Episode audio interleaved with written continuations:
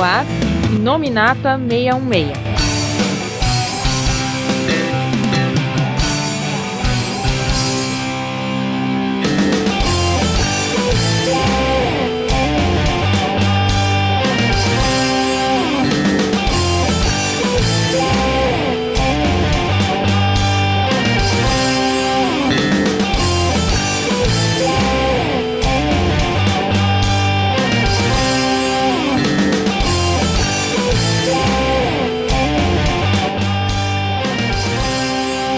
Olá pessoal, estamos começando aqui mais um Inominata 66. É, o que eu tenho a dizer é o seguinte: eu só espero que depois do estalar de dedos do Thanos, a pobre da Ava não tenha sido selecionada, porque puta azar ia ser, né?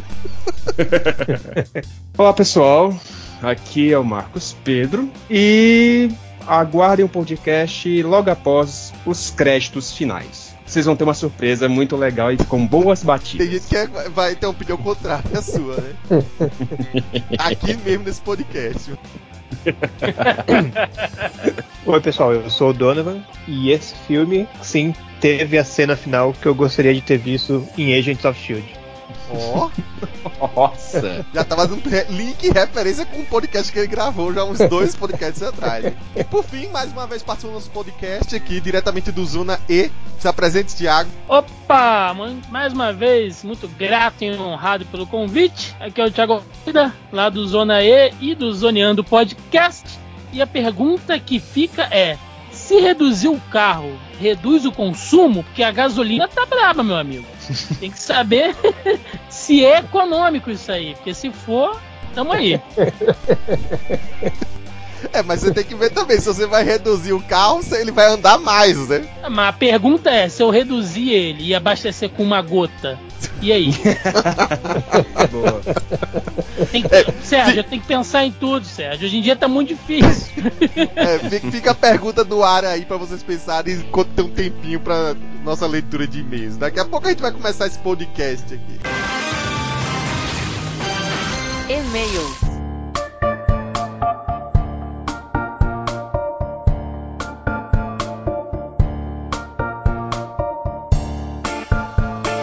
Olá pessoal, começando aqui mais uma leitura de e-mails. Dessa vez vai ser uma leitura de e-mails bem pequenininha, né? Já para fazer jus ao filme do Homem-Formiga e da Vespa. Né? São três e-mails curtinhos pra gente matar logo, para diminuir a, a, leva que tem acumulada aqui no nosso site, né? O primeiro que eu vou ler aqui é do Cassiano Alves, que ele viu uma matéria, é, acho que foi até do Correio do Povo, é um jornal geral, né? Não é uma mídia especializada de quadrinhos, em que noticiava aquela aquele boato que correu aí de que o diretor de fotografia do filme dos Vingadores revelou o título e ele tá em dúvida. Será que é isso mesmo? Vingadores Endgames? Por favor, me responda. Então, Cassiano Alves aí, ele é de Canoas.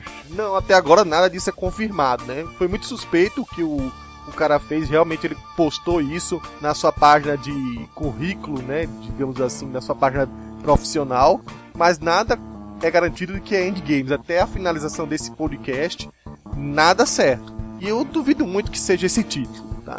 E aí passando rapidinho para outro e-mail aqui do Alexandre Maurício de Guarulhos, São Paulo. É, eu não entendi muito bem o que ele quis dizer. Ele mandou o seguinte: Eu gostaria de saber como eu faço para trabalhar pintando cards da Marvel. É, desde já agradeço a resposta. Cara, eu fiquei muito confuso, não sei direito o que você quis dizer com isso.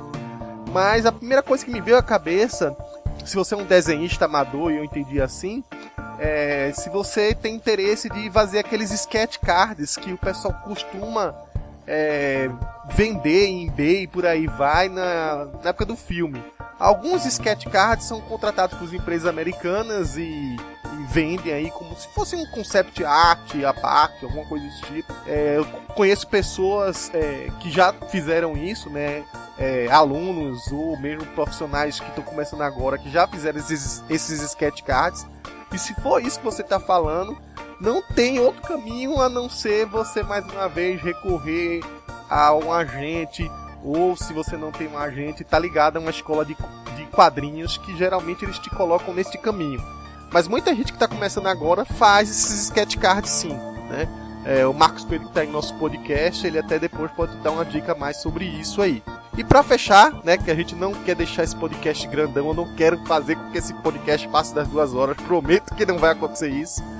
O, um e-mail que eu já li aqui do Thales Cardoso, ele sentindo falta que o nosso podcast não estava no iTunes, eu acho que eu já li esse e-mail aqui, mas aí eu trocando ideia com eles, ele já deu uma resposta aqui. É, que ele conseguiu baixar e ouvir o podcast usando o aplicativo Castbox. Então, para as pessoas que estão tendo recentemente dificuldades de ouvir o Nominata 66 no iTunes, eu não sei o que aconteceu, tanto em Nominata 66 quanto Mutação em Debate, do nada foi descadastrado do iTunes, né? E eu estou tentando reverter isso. É, então tem outras opções, tem aplicativos que você pode ouvir o podcast e você não tem que recorrer a eles, lamentavelmente. Então por hoje é só, né? Então quem quiser ainda mandar e-mails, dúvidas, sempre mande pra gente. A gente lê com a maior boa vontade aqui em nominata@marvel66.com. Ou então vai lá no nosso link lá no menu onde tem escrito contato, manda sua dúvida, sua sugestão, enfim manda o que você quiser pra gente. E a gente vai ler aqui no nosso podcast. Então vamos lá, rapidinho, retomando para o reino quântico, vamos voltar ao nosso podcast.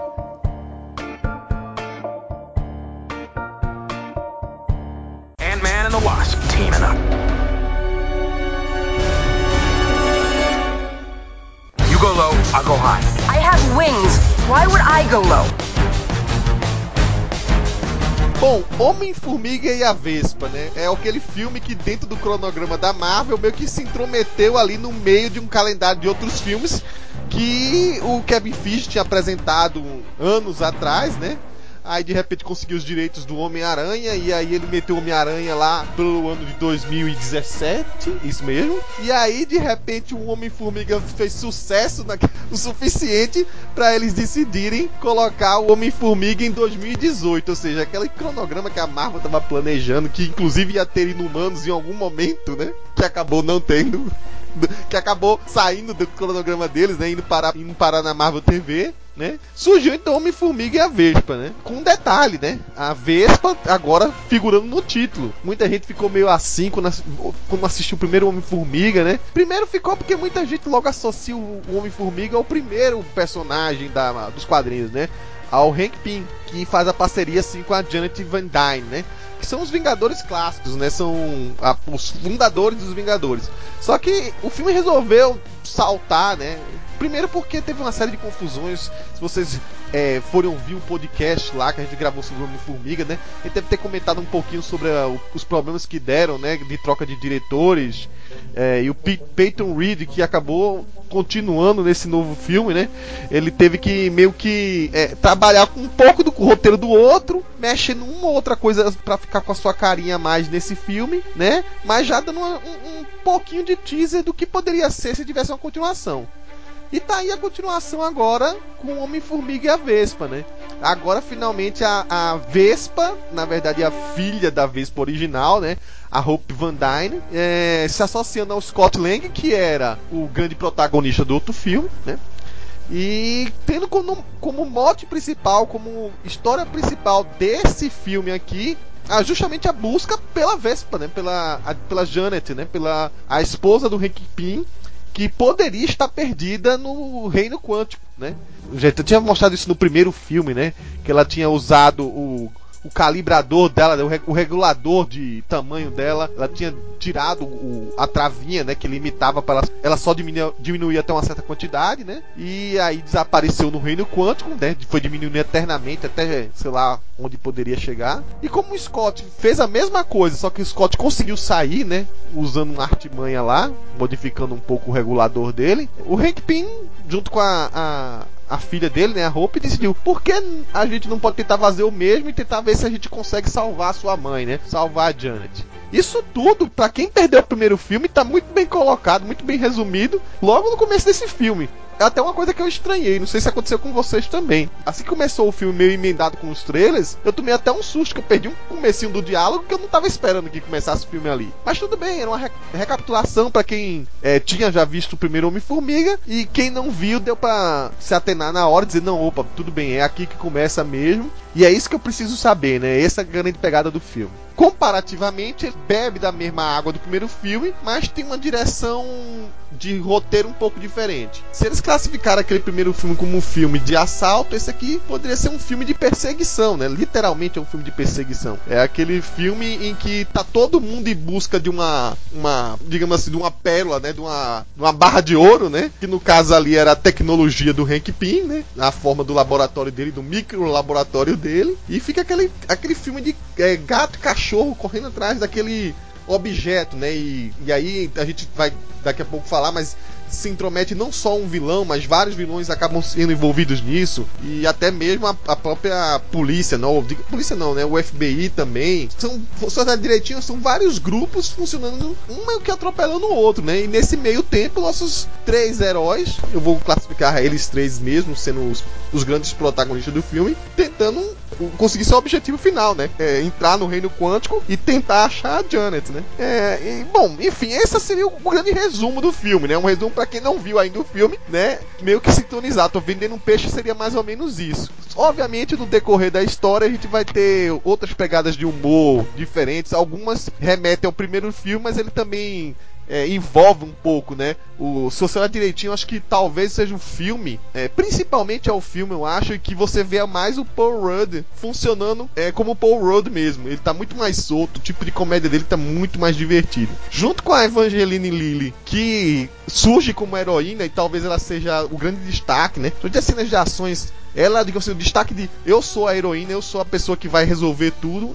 tá mesmo na mão da Vespa, né? Dessa nova Vespa. E claro, o Michael Douglas ali tá como mais um alicerce da questão tecnológica da coisa, né? Ele também tem a, a digamos assim, seu momento de protagonismo, principalmente quando vai ser o momento em que ele vai tentar recuperar sua esposa. Então, é, eu diria que, digamos assim, se eu for dizer que existe uma jornada de herói para os personagens, seriam desses três, né? É isso que eu avalio nesse filme aqui.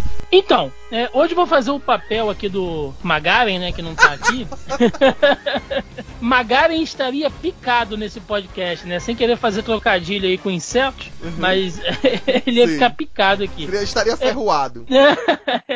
Por diversas vezes, gente, vai parecer que eu não gostei do filme, mas eu gostei. Mas eu, eu, preciso ser sincero em algumas coisas, mas vamos lá. Eu já discordo do Sérgio que esse tenha sido um filme de perseguição. Para mim, esse filme foi uma puta de uma comédia romântica. Veja bem, não é ruim isso.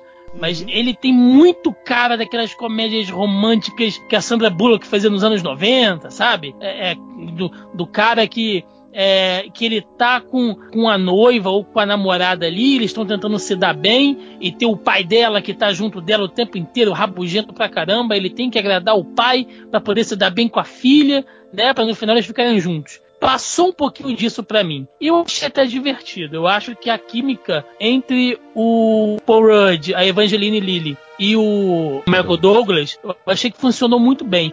Inclusive, eu achei que o Michael Douglas ficou mais à vontade nesse filme do que no outro. Eu não sei se é por causa daquele papel mesmo, né? Porque o Hank Pym é um cara meio amargo, né? Meio amargurado com a vida ali. Eu achei que no segundo filme ele tava mais solto, que ele tava se divertindo mais, né? Então, assim, a química entre, os, entre esses três eu achei que funcionou muito bem nessa pegada light, mais do humor. É, fiquei feliz de poder ver mais da tecnologia do Pym, né? A gente foge um pouco daquela coisa de só Stark, né? Tudo é tecnologia Stark, né? Desde o celular até a batedeira para te amei fazer o bolo é Stark. Então, foge um pouco disso, a gente vê um pouquinho mais de outras tecnologias. Gostei de como isso foi apresentado e, para mim, pelo menos na minha opinião geral, a Vespa é o melhor personagem desse filme, assim, de longe, sabe? Concordo, é, concordo. É, o, o Homem-Formiga, em todo o filme, cara, ele foi o sidekick dela. Sim. Ela resolveu tudo, ela correu atrás de tudo. É, a Evangeline Lilly ficou super bem não só caracterizada, né, fisicamente falando, gostei do visual dela como como Vespa, mas eu vejo ela muito à vontade fazendo cena de ação, não fica forçado. Enfim, cara, para mim o melhor personagem do filme, sim, de longe, e aquilo que entre esses três me agradou muito. Sem dúvida nenhuma, a Vespa tá como protagonista desse filme, até porque a posição do Scott Lang é a de que ele não quer voltar a ser um herói. Na verdade, você quer ter uma personagem que quer ser a heroína e o outro que, se ele puder, ele tá toda hora falando: olha, tô com o tempo contado, eu tenho que voltar para casa. Senão a, a, a, polícia, não o FBI, né? Ele vai bater lá vai descobrir que eu tô fora, eu vou estar tá ferrado. Ele é o cara que tá querendo fugir dessa responsabilidade. E na verdade, eu nem sei se o Scott ele quer ainda ser um herói, apesar de ele estar tá motivado lá pela própria filha, né? De que, ah, pai, eu gosto que você faz isso, essas coisas todas. Ele termina o filme a gente não sabe se ele vai querer permanecer como um herói, o Homem-Formiga. Tudo bem, a gente depois discute a cena final lá. Mas mesmo assim, aquela cena final tem mais cara dele estar tá vestindo aquilo ali como uma coisa mais de experimento científico do que como um cara que, sabe, eu vou vestir esse uniforme para salvar o dia. Na verdade, nos dois filmes, o Homem-Formiga não tá indo para salvar ninguém, né? Se você olhar direitinho. Um ele tá sendo contratado, né, pelo no primeiro filme pro, pelo Hank pra fazer aquilo ali, né? Meio que um compromisso que ele faz depois de, dele cair naquela cilada que o próprio Hank arma para ele, né? Pra esco escolher um substituto, já que ele não queria é, colocar a filha em perigo porque ele tinha medo de perder a, perder a, a Evangeline como perdeu a Janet, né? Mas nesse filme agora, a posição dele tá entrando nessa, nessa aventura é praticamente como uma dívida de honra, né, que ele tinha. Mas ele mesmo assim fica meio, sabe? Ele praticamente entra nesse filme que tipo assim, ó, tem uma dívida com essas pessoas, eu preciso pagar. Mas depois que eu pagar, beleza. Até porque a gente não citou aqui, né, é, fora a, essa dívida de honra que ele tem por, enfim, pelo histórico que ele tinha com a, a Hope com o, o Hank, o Scott se você pegar a informação de guerra civil, né? Ele usou a tecnologia que o Hank guardou a vida toda em segredo da população, né? Do mundo é, como um todo, né? Isso, acho que só a Shield sabia disso, né? E aí abriu ao, ao, ao mundo, né? Aquela briga do aeroporto lá. Tipo assim, não o suficiente ele ficar pequenininho, ele teve que ficar gigante para todo mundo ver. Então. Foi massa é, demais. Sobre a questão de ser comédia romântica, é assim, óbvio, é, é, é tudo que envolve Paul Rudd vai pincelar nessa história de comédia romântica. Mas não deixa de ser um filme em que você vê que é aquele, aquela caça e o rato, sabe? É uma comédia romântica como era. Já que eu tô falando da, da, da caça de gato e rato, feita aquele seriado da gato e o rato antigamente do Bruce Willis lá, sabe? Que é, é meio comédia romântica. É, então, é, mas é uma, uma coisa meio policial também, né? Meia, meio aventuresca, né? É que quando você remete a comédia romântica, me parece que é. Não é, não é um demérito, não é um demérito. Bom, eu, eu gostei bastante do filme, eu me diverti bastante assistindo o filme. E assim como você, Coveiro, o filme ele começa de repente e e aí eu percebi na sala em volta que ele pegou todo mundo de surpresa, né? Porque no momento tá passando o trailer, de repente começa a cena e eu ouvi algumas pessoas, ué, começou? Já é o filme?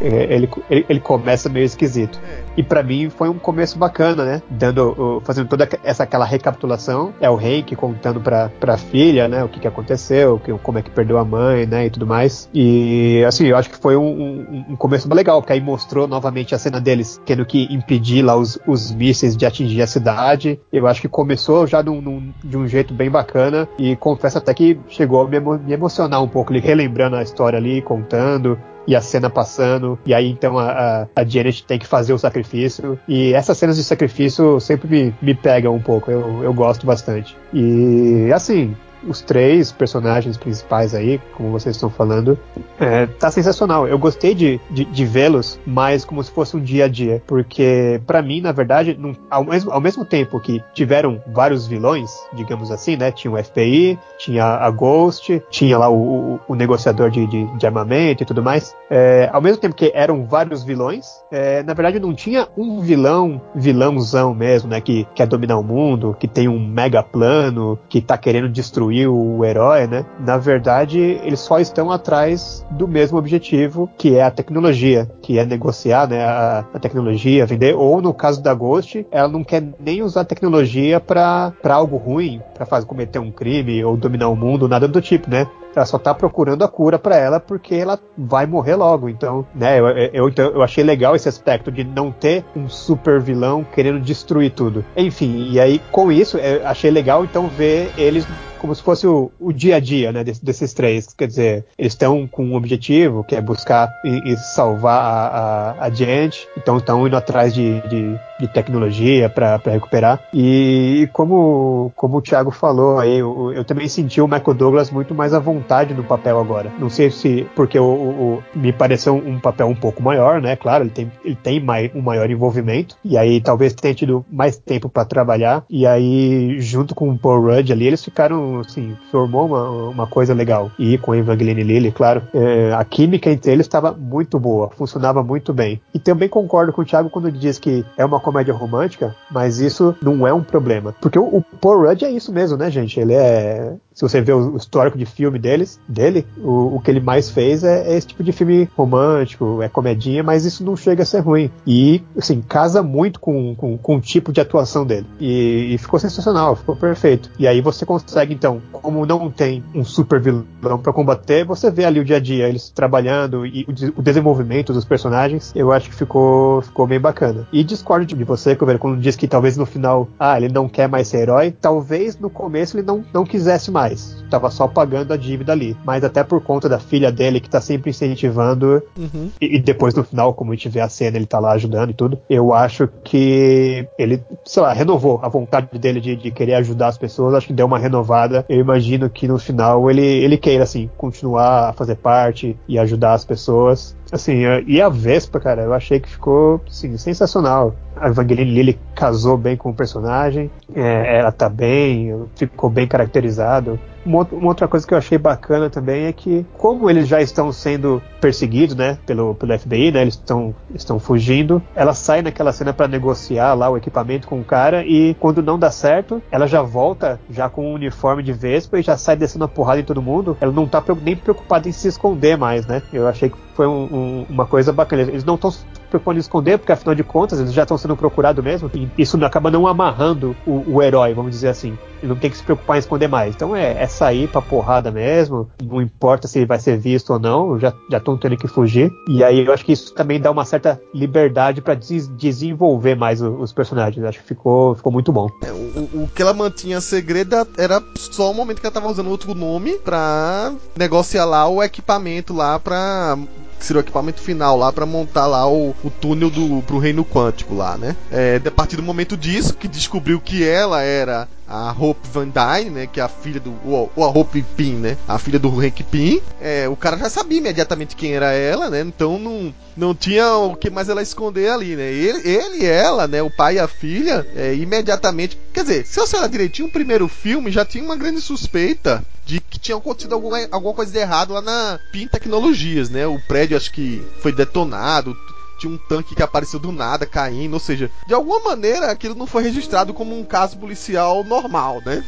o que aconteceu ali naquele, naquele momento lá. É, exatamente. E, e, assim, ela tava escondendo a identidade ali pro, pro bandido ali, pro, pro negociador. Mas eu, o que eu quis dizer é que Assim que a negociação não dá certo, ela volta com o uniforme, desce porrada em todo mundo, e ali, no meio do, do, do restaurante ali, ou o hotel, onde eles, o ambiente que eles estavam ali, né? Eu digo, pro público, né? Ela não se preocupou com ninguém que tivesse em volta. Imagina, que, que quem tivesse ali perto vai ver só um grupo de pessoas conversando, de repente, volta alguém de uniforme e desce a porrada em todo mundo, sem se preocupar em nenhum momento. E, mas porque eles já estavam foragidos mesmo, então tanto faz eles aparecerem e se revelarem, não tem problema. Ou de deixarem vestígios, né? Tipo grãos de sal gigantes que vão estar na cozinha, né? Exatamente. Não estão não tão mais preocupados com nada. O negócio é, é, é alcançar o objetivo. Eu realmente, eu também gostei bastante do filme. Concordo um pouquinho com o que vocês falaram com relação a que ele seja um pouco uma comédia romântica, sim. É, é, mas eu achei, eu acho muito mais leve do, da maneira do que vocês estão comentando. Eu achei que para mim valorizou muito mais a questão de ser uma, um filme que é, poderia ser explorado, por exemplo, no filme de quarto, do Quarto Fantástico, que é muito relacionado à família. Isso pegou pra caramba. Eu, para mim, achei que esse contexto meio que quase romântico, porque é, a coisa mesmo pegou um pouquinho mais para pegou um pouquinho mais para frente, mas o, o, contexto que eu achei mais, mais recorrente na, no filme foi mesmo a relação entre Paul Rudd e a, a maneira como ele se relaciona ele com a filha dele, sabe? Isso que realmente a, a, o filme deixou muito mais forte.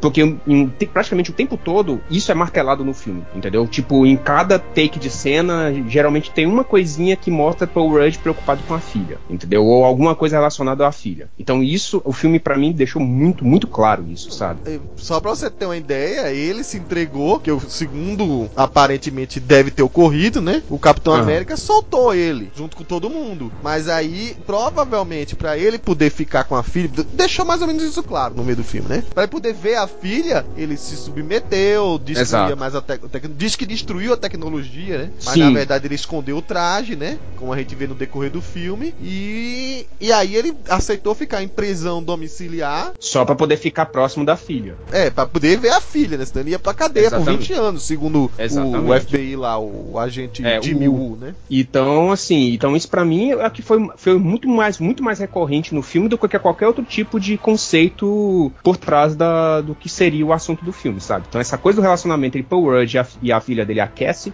pra mim foi, a- foi, a- foi o, o, vamos dizer, 70% do filme. Eu coloco nessa porcentagem. E, claro, Evangeline Lilly, pra mim, foi. É, é realmente. O filme deveria se chamar Vespa e Homem-Formiga. E não é Homem-Formiga e Vespa. Porque realmente. Teve alguns sites que quiseram tro- trocar a ordem do título mesmo. Mas, assim, em termos de continuar a franquia, não tinha como, né? Se o primeiro nome. É. O primeiro filme é Homem-Formiga, outro É ser muito e descarado, Vespa. sabe? É muito descarado você perceber a evolução da personagem da Evangeline Lilly. E outra coisa interessante com relação a esse filme é como que os filmes da Marvel, de, do começo, de 10 anos atrás até hoje, como que a Marvel trata realmente muito mais seus filmes agora como quadrinhos. Porque vejam bem, a personagem, no começo do filme, a- o que seria a principal vilã foi mostrada, mas sem assim, tipo, apareceu do nada, puff, dentro do contexto, funcionou, não precisou de, de, de muita explicação. Ela já apareceu muito fo- fodona e ainda lutando contra a Evangeline que foi uma das, uma das melhores cenas. Teve muitas cenas boas de luta nesse filme, mas a, a primeira cena que aparece a, a Ghost, a fantasma, né, foi muito boa. A apresentação dela ficou muito legal, a motivação dela foi muito bem apresentada, eu acredito. Em questão de, de narrativa, sabe, as coisas foram muito bem apresentadas sem muita explicação, sabe? Que é uma coisa que a gente vê muito em série normal de quadrinhos. A tecnologia não teve muita explicação, foi só tipo. E teve até piada rela- realmente relacionada a isso, que é uma coisa assim, tipo, quando, te- quando tinha alguma explicação muito detalhada, tinha uma, uma piadinha no meio pra poder dar o corte, sabe? E isso não fez falta no filme em questão de explicação demais. A, a coisa de apresentação do reino quântico também foi muito bem simples. Então, assim, a narrativa do, do filme foi de uma maneira, vamos dizer, um pouco acelerada, mas foi contextualizada, sabe? Não foi nada forçado, entendeu? De, de estragar a narrativa. A narrativa, na verdade, ficou muito mais rica, porque focou muito mais nos relacionamentos do que no contexto do universo em si, que, que foi muito simplória. E isso foi fantástico, porque você tem tanto os fãs de quadrinhos que estão assistindo o filme, quanto o público civil que não acompanha praticamente todos os filmes ou os quadrinhos, sabe? Então acho que todo mundo entendeu o que, que são as coisas que acontecem no filme. E isso foi fantástico. Então, pra mim, nesse ponto, o Homem-Formiga brilhou bastante. Além do contexto familiar, né? Que poderia dizer que tem que ser explorado em Quarteto Fantástico, pelo amor de Deus. E, e também essa coisa da, do, do roteiro simples e que foi, além de mastigado, foi muito bem digerido, sabe? Então eu me eu, o, o filme nesse ponto ficou muito confortável. Entendeu? Claro que a gente tá um pouco sobre o impacto do, do, do Guerra Infinita, né? Mas o, o filme é ótimo. O filme é muito bom. Eu gostei demais.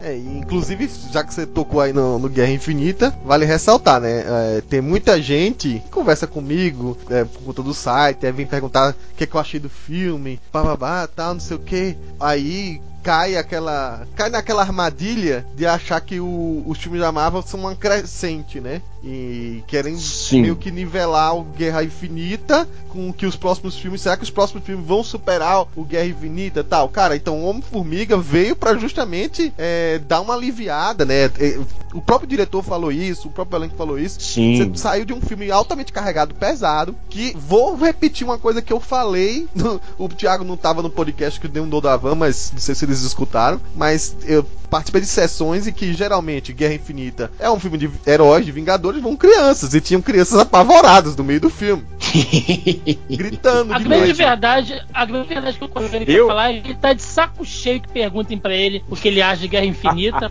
Parem de encher o saco. Não, É isso que não ele é quer isso. dizer. mas de- Eu concordo com Deixa eu o Thiago. co- deixa eu que colocar- deixa eu é concluir meu pensamento, então. É um filme que, assim, Guerra Infinita tem um peso insuperável, realmente. Mas é uma coisa que é chocante, várias cenas emotivas, várias cenas que, que pra uma criancinha um pouco mais nova, não tô nem botando criancinha comendo. Não vou nem botar criancinha, tá? Uma, uma, um jovem adolescente pode ficar um pouco chocado com o filme ainda. É, tô falando isso porque acompanhei o filme, a, a, não só com, com crianças desconhecidas estavam na sessão, mas filhas de amigo meu que assistiram, que choraram em momentos tensos ou momentos tristes do filme. E tem que, não pode esquecer que filme de super-herói não, não precisa ser essa coisa sempre, né? Dizer, cada filme vai ser sua, sua direção. Por mais que se diga que o, a Marvel é, é tem uma pegada formulística, onde eu vejo a, a fórmula da Marvel é mais na ideia de como fazer o, o público gostar, né? De se envolver com seus personagens. Mas não de, de como a história é montada, né? E se você olhar o Homem-Formiga e a Vespa, é realmente o filme mais leve da Marvel.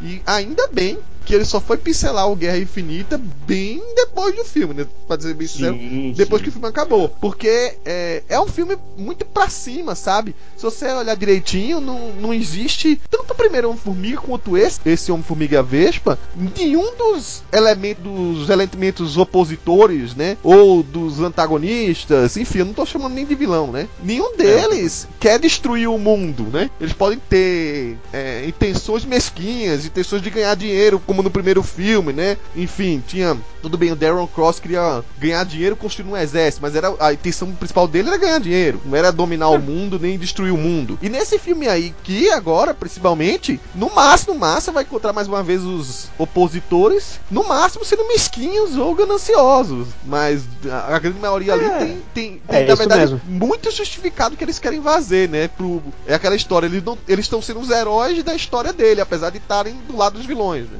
Sim, sim. Então, assim, e outra coisa, quem reclama também de Fórmula Marvel, pelo amor de Deus, para de ler quadrinho Marvel então, né, gente? Pelo amor de Deus.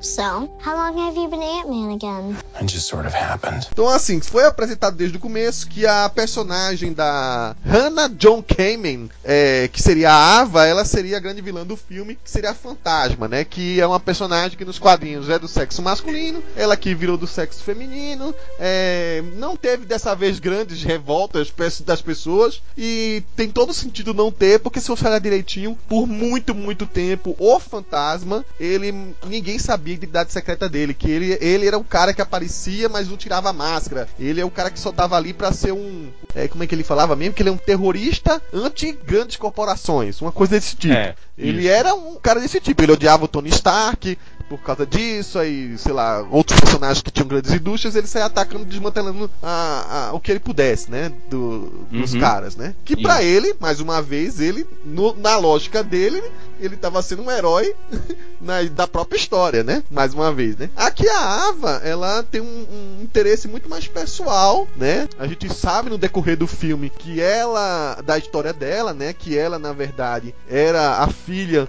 Aí vem um easter egg aí para quem, pra quem não, não conhece muitas histórias do Homem-Formiga, né? Mas o pai dela que aparece ali naquele flashback, o Elias Star, né? Ele é o cabeça de ovo, que é o considerado vilão mais ridículo da Marvel, que ninguém queria, ninguém poderia usar ele, né? Tipo, um vilão que se chama, que se auto denomina cabeça de ovo, pô.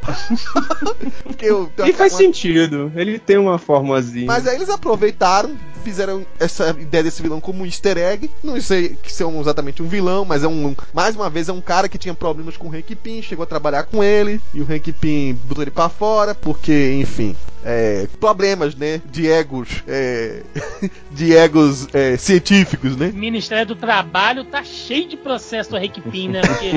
Ai, um trabalho assim, cara.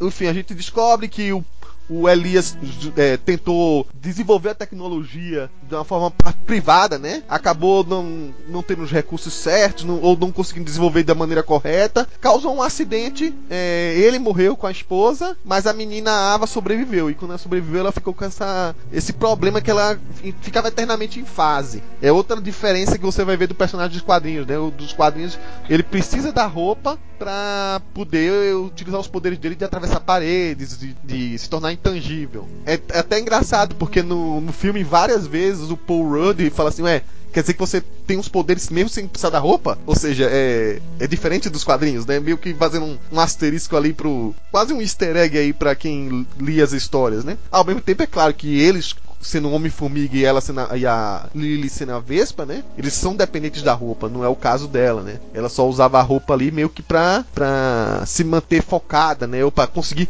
se manter o corpo dela em algum momento íntegro, né? Não, digamos assim, não deixa isso literalmente dito, no filme, mas ela ela tinha que estar numa câmara para poder conseguir dormir, né? Como se deixa eu deitar, sei lá, pode ser que ela dava uma dica pra ir no meio do, da noite, se não tivesse com aquela câmera lá e, e acordava debaixo da terra. Mas sei lá, né? Acho que não é nem isso, né? Na verdade, não. é para retardar o efeito para ela poder viver um pouco mais, né? É, não, é, mas isso veio com o tempo, né? Porque é, ela, a princípio, ela estava sendo usada na Shield como uma, uma agente super secreta, né? Mais um personagem dos muitos. A gente não tem ideia de quantas é, super poderosas a Shield usou no passado, né? A Ava apenas, apenas mais um. Então ela usava aquela roupa lá para conseguir em algum momento se, se manter em, em estado sólido, pra segurar as coisas. Aparentemente era, era isso, né? Eu controlar mais essa, esse é, estado é, sólido dela. Se manter mais estável, é pra se manter mais estável é. mesmo. Isso mesmo. E aí, do, com o tempo, é, Dona Vai, que ela descobriu que tava se desfazendo, né? A câmera lá, não, nem a roupa, nem a câmera tava conseguindo se manter, né? É, ou, ou conseguir man, manteria ela por muito tempo viva, né? É... Ah, mas eu, eu, tinha entendido que, na verdade, o Golias lá, o, o Dr. Foster, acabou criando câmera pra manter ela viva, né? Aí a gente tem outro, outro personagem que na verdade, pelo trailer, a, a gente até achava que eles iam ajudar os, os heróis, né? Mas ficou aquela coisa que quem tava começando a assistir o filme já tava cismado desde o começo que tinha alguma coisa escondida ali. Que é o Bill Foster, personagem dos quadrinhos, se tornou na época chamado de Golias Negro, né? Mas enfim, se tornou Golias.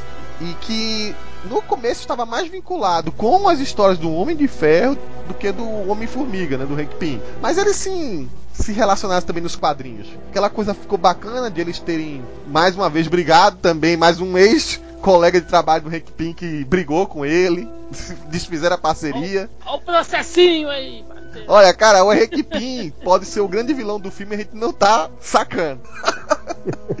Mas enfim, o personagem, ele. Ele não chega a ser maligno de fato, porque ele só entra nessa para poder ajudar a Ava. É, ele tinha um rancor do Hank Pym, obviamente, mas é, ele também se viu na posição do Eli Star, né? O Eli Star também foi. brigou com o Pym, tentou seguir uh, solo, se deu mal, perdeu a família, essa menina tem nada a ver. Então ele meio que quis adotar a menina, não, não como, é, como tutor, né? Porque a menina acabou sendo uma, uma arma da Shield, né? Mas pelo menos para manter. Ajudar ela, como vocês mesmo falaram aí, para ter mais tempo de vida, né? E conseguir controlar melhor a estabilidade do corpo dela. E aí a gente tem também aí talvez sejam os grandes, grandes, né? Quase significantes, mas enfim. Os que seriam vilões de fato do filme. O, o Sonny Burt, né? Que quem faz é o ator Walton Goggins. Esse Sonny Burt, ele também aparece nas histórias e quadrinhos. Ele é mais um, um empresário inescrupuloso do que um, um negociador de armas do mercado negro aí, como o filme colocou, né? Mas enfim, não deixa de ser um, um mau elemento. E aí, enfim, junto, junto também tem uma série de capangas dele que dão aquele ar mais de, como eu falei, né? De, é, de gato e rato do filme, né? Eles praticamente eles interagem, estão atrás da. Eles tão, são mais atrasados para conseguir alcançar a tecnologia do PIN, né? Mas de algum jeito eles, eles é, quando se aproximam, aí acabam metendo os pés pelas mãos. Eles são tão atrapalhados quanto são são os, o, o Paul Rudd e sua turma, né? É, um, é praticamente são os vilões com um ar de alívio cômico, né? É difícil falar de vilão um filme que os vilões não são um desafio, né? A Eva, ela faz o papel do vilão físico, né? A gente vê isso em alguns filmes assim. Às vezes você tem um vilão intelectual, né? Às vezes você tem um vilão físico, às vezes você tem só uma ameaça que vai justificar algumas cenas de ação, até porque é um filme de super-herói, então você tem que sentir ele um, um certo perigo e tal. Mas ela é basicamente isso, né? Porque no final muda tudo. Eu gostei da caracterização dela demais, gostei muito do efeito dela ficando meio, meio, meio translúcida, né? Aquilo ali meio que é, é a Kit Pride que funcionou, né? Se a gente for olhar assim, eu acho que se a Marvel futuramente for fazer um filme, claro, tirando aquela coisa dela ficar meio, meio múltipla, as cenas de ela fica intangíveis são bem legais mesmo, eu gostei. O cara, aquela cena do Golias com com o Scott comparando o tamanho, cara, aquilo ali ficou muito engraçado. Eu só para ficar melhor pra ficar melhor. Só podia ter alguma cena de flashback, algum recorte de jornal, qualquer coisa. Na hora que ele, ele tava falando com o Hank Pym, é, mostrando os dois, cara. Ou dentro do laboratório e o Golias na roupa Nossa. clássica cres- crescendo dentro do laboratório. Ia ser muito bacana, ia ser um Nossa. easter egg, né? Ia ser legal. assim. Saiu notícias, né, de que vai ter muita cena de flashback aí no filme que foi cortada que talvez apareça. Inclusive, sabe, né? eu, eu acho que a gente estranhou muito essa cena de abertura do, de, de recapitulação do que aconteceu com a Janet, mas isso parece que, que tá quase confirmado que aconteceu isso mesmo, mas toda a cena de abertura original do filme, que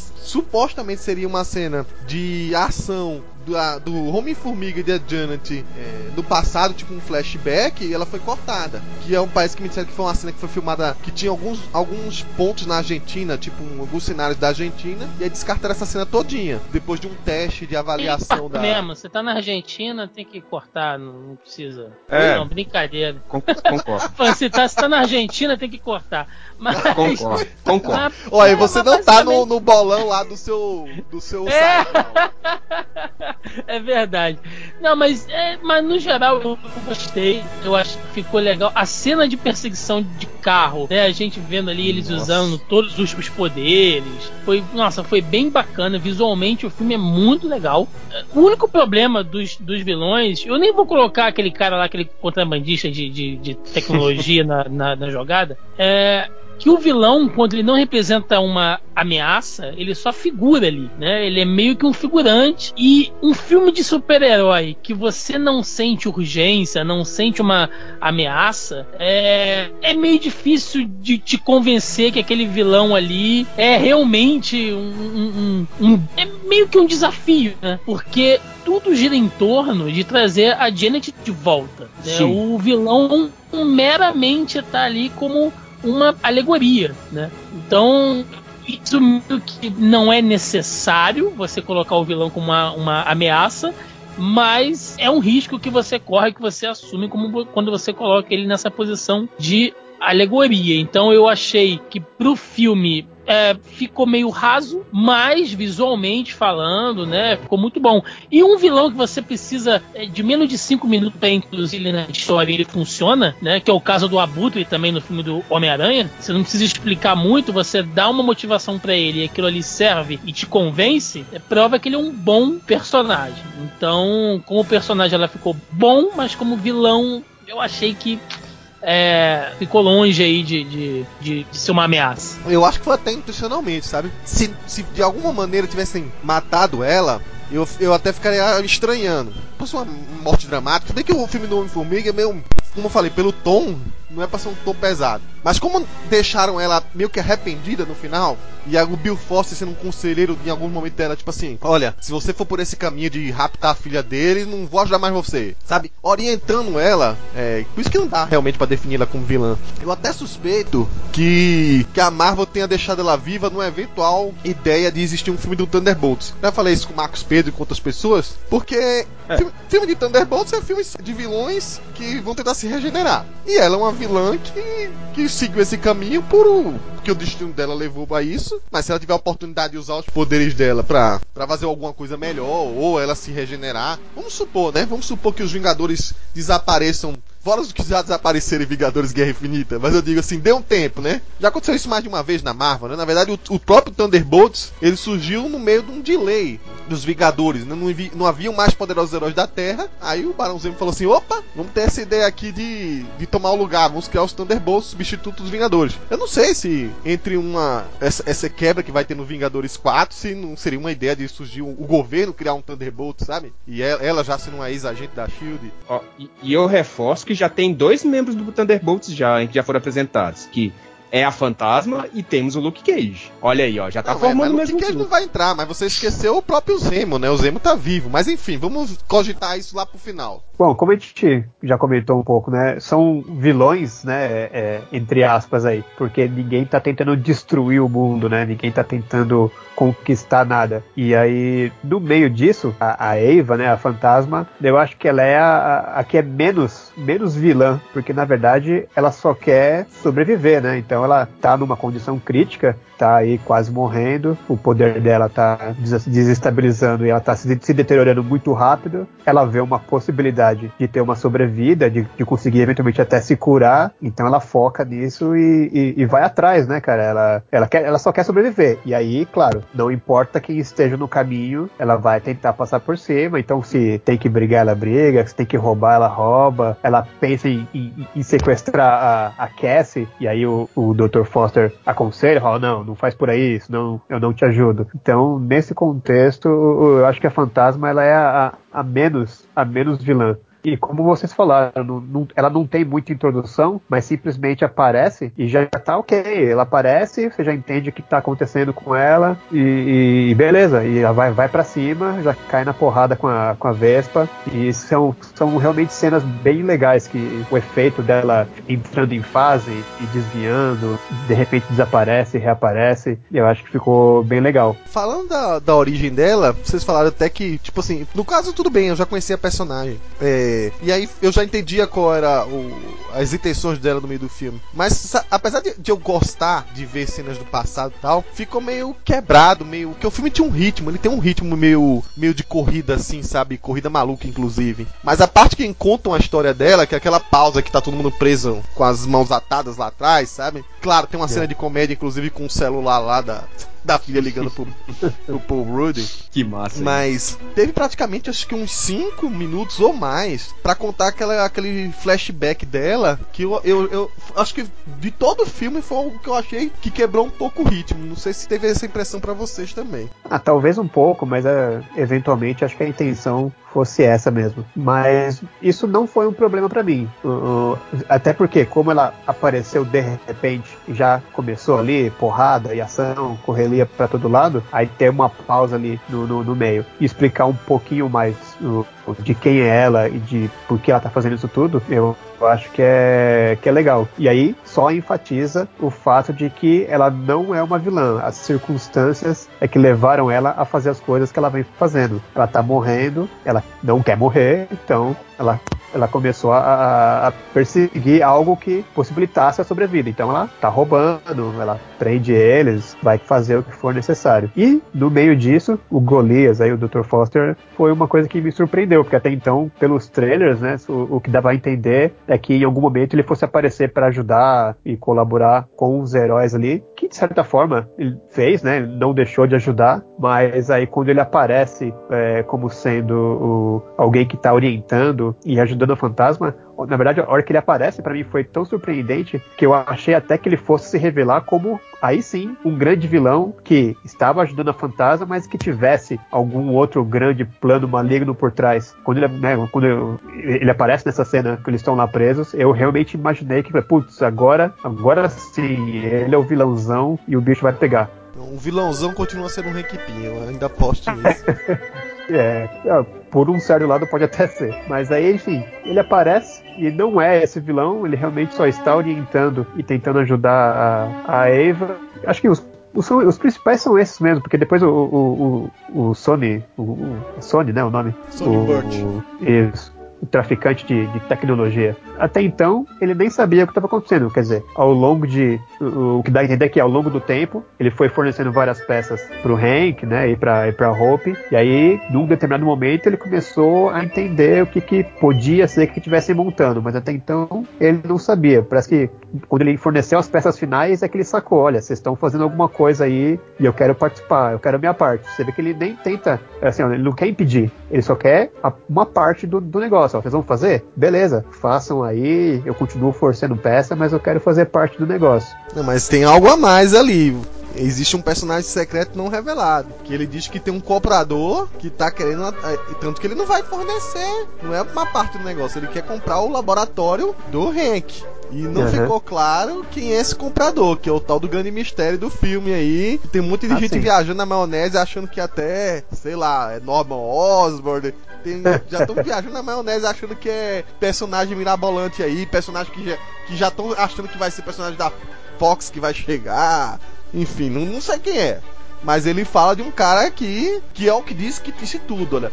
Eu soube que alguém me informou que era isso, isso e essa pessoa, ele quer seu laboratório. Então o preço aumentou, eu só vou dar essa peça se vocês me derem um laboratório, né? É, eu, eu nem, acho que eu nem, nem me, apeguei tanto a isso, acabei não, não, não me aprofundando nesse, nesse lado, acabei não, não, não sacando tanta coisa. Para mim, ele realmente estava ali mais de paraquedas para participar e, e, atrapalhar um pouquinho. E, e, se a gente puder citar aqui o, o FBI, que também era sempre uma, uma, uma, uma pedra no, no sapato do, do, do, Paul Rudd aí, né, do, do Scott. E que a todo momento ele tá sempre querendo voltar é, para casa. Tem dois caras do FBI, né? É. Tem o Jimmy Woo, que era o que tava todo certinho, mas meio bobão, que ele só queria ter uma vitória na vida dele, né? Pra dar certo, coitado. Só fazia ter azar. e tem um cara que era um mau elemento lá, que era um infiltrado, infiltrado né? Infiltrado. O informante do, do bandido, exatamente. E o Jimmy Woo, o Jimmy Woo, coitado, ele só queria saber como é que fazia lá o truque de, de carta, né? Na verdade. Depois tem, tem ele no escritório assistindo o, o videozinho na internet pra ver se ele aprende a fazer também. E o cara entra do nada e fala, pô, mas você não bate na porta? Ele, ele tá lá assistindo o vídeo. Ele só quer a vitória e quer conseguir saber como é que é o truque aí. E aí, enfim, serve como mais uma motivação pro, pro Scott querer voltar para casa e, e, continuar o relacionamento com a filha. Ele não, não quer ser pego. A prisão domiciliar tá para acabar. O FBI serve nessa parte para isso, para manter ele focado na família. Ele quer voltar para casa. E aí, como vocês também comentaram, né? Como não tem um grande vilão, parece que não tem aquele, aquele senso de urgência, precisamos parar o vilão. E aí, no caso, o senso de urgência aí acaba sendo o, a janela de tempo, né? O intervalo que eles têm para salvar a, a, Janet, né? Que o, o foco do filme, desde o começo, é precisamos salvar a Janet. E aí, quando parece que eles estão com tudo, tudo alinhado para conseguir ir, entrar no reino quântico para salvar. Eles estão perdendo tempo, todo mundo aparece, eles estão sendo atrapalhados, então o senso de urgência ele vem na forma dessa janela de tempo para que eles consigam salvar a Janet. Então, e aí começa assim a verdadeira correria para dar tempo de ir até lá no reino quântico e voltar com a Janet e, e talvez esse seja o, o, depois do Hank Pym, esse talvez seja o maior maior vilão, digamos assim. é, então, o lance todo aí do que eu falei que era um filme de perseguição, talvez a palavra não seja exatamente essa, é, que é um filme de corrida, né? De corrida contra o relógio, né? É, é correria, muita correria. Se você olhar direitinho, os personagens, ele. O Scott, ele tem. tá olhando pro relógio porque ele tem que voltar para casa, senão ele vai ser pego. Porque ele tem dois dias se você olhar o filme é. todinho, acontece em dois dias. Ele tem dois dias pra estar tá em casa, porque ele precisa estar tá lá pra quando o FBI vier tirar a tornozeleira eletrônica dele, né? Já o Hank Pym com a, com a Hope também tem um tempo contado depois que são duas horas pra conseguir chegar lá no, onde tá bipando o sinal pra salvar a Janet, né? E aí, e a, a própria vilã, a, Eva a também. fantasma, tem horas contadas, porque daqui a pouco ela vai não vai virar pó, né? Vai virar onda. Vai se espalhar virando onda pelo espaço. É, mas ela tem uma semana, ela que tem mais tempo. Ela, na verdade, corre contra o tempo, mas ela tem uma. Ela tinha uma semana para poder conseguir ter uma resposta pra isso, cura dela. Isso, é. O único que não tá com pressa aí é o. Foster. É o, o, é, o Foster, é, pra ele tanto faz. Não, Foster tá, porque ele, pô, ele quer ajudar a menina. É o não, Sony. Tudo bem, tudo bem. É o Sony, ainda, o Sony não tá com pressa. Bem, ainda bem que eles não estavam esperando aquela peça que eles precisavam chegar pelo correio, né? Senão tava fudido, né, cara? Aquela merda ia parar em Curitiba, porra, em dois dias. É ruim de chegar, meu parceiro. Aliás, teve até uma piada com o correio, né? Quando o, o, o, o, do uniforme, o Scott tá comentando do, do, uniforme. Pô, mas como é que você fez o uniforme? Pô, mas você mandou meu uniforme pelo, pelo correio e tal. Entenderam que ele mandou da Alemanha, ele, ele se auto-mandou da Alemanha para os Estados Unidos de uma maneira de que ele burlou o, ele burlou dessa maneira o, o o, o, o, o, governo, né? O FBI, cada é, uniforme, pra... destruir. Destruiu não, ele mandou pelo correio pra ele mesmo e recebeu lá dos Estados Unidos. Exatamente. E aí rola a piada. Não, mas o correio agora é, é, confiável. É igual a UPS, né? Que é uma empresa particular de entrega. Não, o correio tá legal. ah, tá. Então, gostei da, da, da Ghost esse fato de terem mudado o sexo dela, de novo, ela é um tipo de personagem que não faz diferença mudar essa coisa da, de sexo ou etnia, porque o personagem ele, o, o personagem ele é realmente bem básico. O que realmente alterou, o que mais alterou na questão do fantasma é a questão do objetivo, porque igual é, o Coveiro falou, o fantasma dos quadrinhos ele é mais anticorporativismo, né? Ele é, ele é um pouco anticorporativista, né? E, esse, e essa fantasma que nós temos no filme, ela não tem essas ideias anticorporativistas, né? Ela, na verdade, ela tem. Ela, o, o senso dela é de sobrevivência, Só porque ela foi usada como. característica do fantasma que eu senti falta, que nos quadrinhos ele é o personagem mais fedorento da Marvel. Que dizem que ele não tira aquele uniforme nunca. Nada. E aí É. dizem que reconhece o fantasma porque ele é bem silencioso. Mas quando ele aparece é por causa do cheiro, que ele é muito fedido. E eu não tô É, brincando. nossa, Credo, que Isso tem nojo. nos quadrinhos. Gra- graças a Deus, né? Porque a personagem, ela é, a personagem ela é bacana, né? De certa forma. Assim. Eu gostei muito da personagem, cara. A, a personagem da Eva ficou muito legal. E detalhe, vocês falaram do efeito phasing dela do, no filme, ou lembra muito o efeito de hipervelocidade dos agentes do- da Matrix. Principalmente do agente Smith. Naquela hora que o Neo atira, a- a- a- é, atira no agente, ele desvia, é o- praticamente o mesmo efeito, sabe? Eu achei isso muito melhor, porque ficou muito melhor. Não precisa ir muito longe, não. Assim, se você olhar direitinho, uma coisa que o Peyton Reed colocou no Homem-Formiga na Vespa é que eles deveriam ter o que ele chama de um efeito é acústico, é um efeito visual, como se fosse uma sombra. Então, quando o personagem Sim. do Homem-Formiga e da Vespa diminuem e aumentam, você vê que ele fica como se fosse um resquício, uma, Sim, uma um, silhueta, um- né? Que é, é. o que a gente vê nos quadrinhos. Ele até comentou que visualmente nos quadrinhos ele queria manter aquela ideia de que você vê É uma reverberação, o Scott né, grandinho, você tá é, grandinho, menorzinho, menorzinho, menorzinho até ficar daquele tamanho. Então esse Isso. efeito de sombra, de sombra, de sei lá, de resquício, de silhueta, enfim, não sei qual a palavra usar Uhum. aqui. O, o Marcos deu um nome aí. Como é, como é que é o nome do efeito, Marcos? phasing. Caraca, vou até anotar, porque eu tô todo burro aqui tentando explicar o negócio e não sei, cara. Aprendi agora aqui. Então, mas isso É aí. Ah, só, só um, só, um, só um adendozinho assim. só- Vocês falaram sobre o uso do- desse, desses poderes. O Homem-Formiga e a Vespa. Ok, que a gente já aprendeu como é que funcionou e é, isso foi bastante explicado no filme anterior, inclusive cenas com câmera lenta e tal. Mas agora, com eles usando esses poderes de, de encolher e aumentar durante a luta. É, vocês tiveram a impressão que às vezes parece meio que é um. funciona mais como um teleporte? Eu senti isso às vezes. Eles meio que se teleportam de um lado. Mas sabe o que é isso, Thiago? É o seguinte, no primeiro filme, se você olhar direitinho, toda a perspectiva do- é feita no sob o olhar do Homem-Formiga. Sim, sim. É, porque aqui não precisa mais explicar É. isso, né? A gente já Não, sabe. não. Então é como se fosse a visão da gente. Não sei se você lembra, no primeiro filme do Homem-Formiga, tem uma cena que é justamente quando ele tá com os companheiros dele, aí o Scott some. E aí os amigos dele, né, os ex-presidiários dele, falam assim, ué, sumiu? É mágica? Cadê você? E até acho que o, o, o Luiz fala, né, o Luiz... Que, ué, você, você se teletransportou, apareceu aqui? Então, na perspectiva da gente, da gente não, né, que eu não tô na tela, mas de quem é o ser humano normal que tá na tela, é como se desaparecesse mesmo, né? Então, assim, é- esses efeitos eu achei muito, muito, muito bem trabalhados. Eu ach- achei do caramba. E não sei se vocês repararem, os espectros que aparecem dela, que ficam com esse efeito meio de espectral, né? É, eu acho que é isso que você queria falar, o Coveiro. Essa coisa dela, da dela fazer aqueles movimentos rápidos, assim, de é relance. um retardo, entendeu? De um, é, é- Isso, é um, é um re- isso não só retardo, um mas eco. você Ah, reparar, já sei, é um eco. isso é, um Phasing, é, rapaz. É phasing. Eu aprendi agora. É phasing. Uma reverberação. Pronto. Reverberação, então.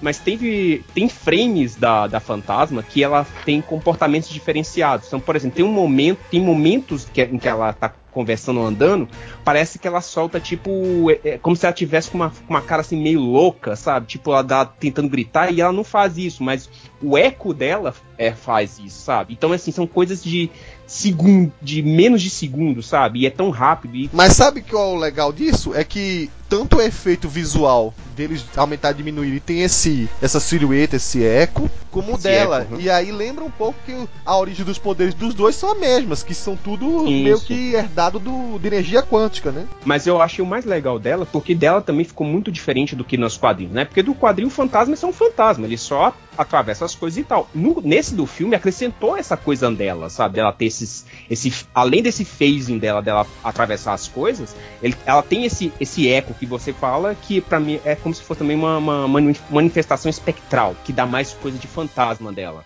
Então isso eu achei bastante, interessante. Agora, com relação tanto à Vespa quanto ao Homem-Formiga, para mim foi muito mais o que também referência de quadrinho. Quando nós quadrinistas, né, eu posso me incluir também um pouco nisso, a gente vai desenhar o efeito deles crescendo ou diminuindo, sabe? Que a gente desenha um pouco é, em, em, formas falhas, eles em cada, em cada ponto eles diminuindo ou, ou crescendo, sabe? Então isso para mim foi muito mais uma coisa de esse efeito deles usarem uma referência aos quadrinhos que eu achei fantástico. Com relação a, a, ao Bill Foster, não tem muito.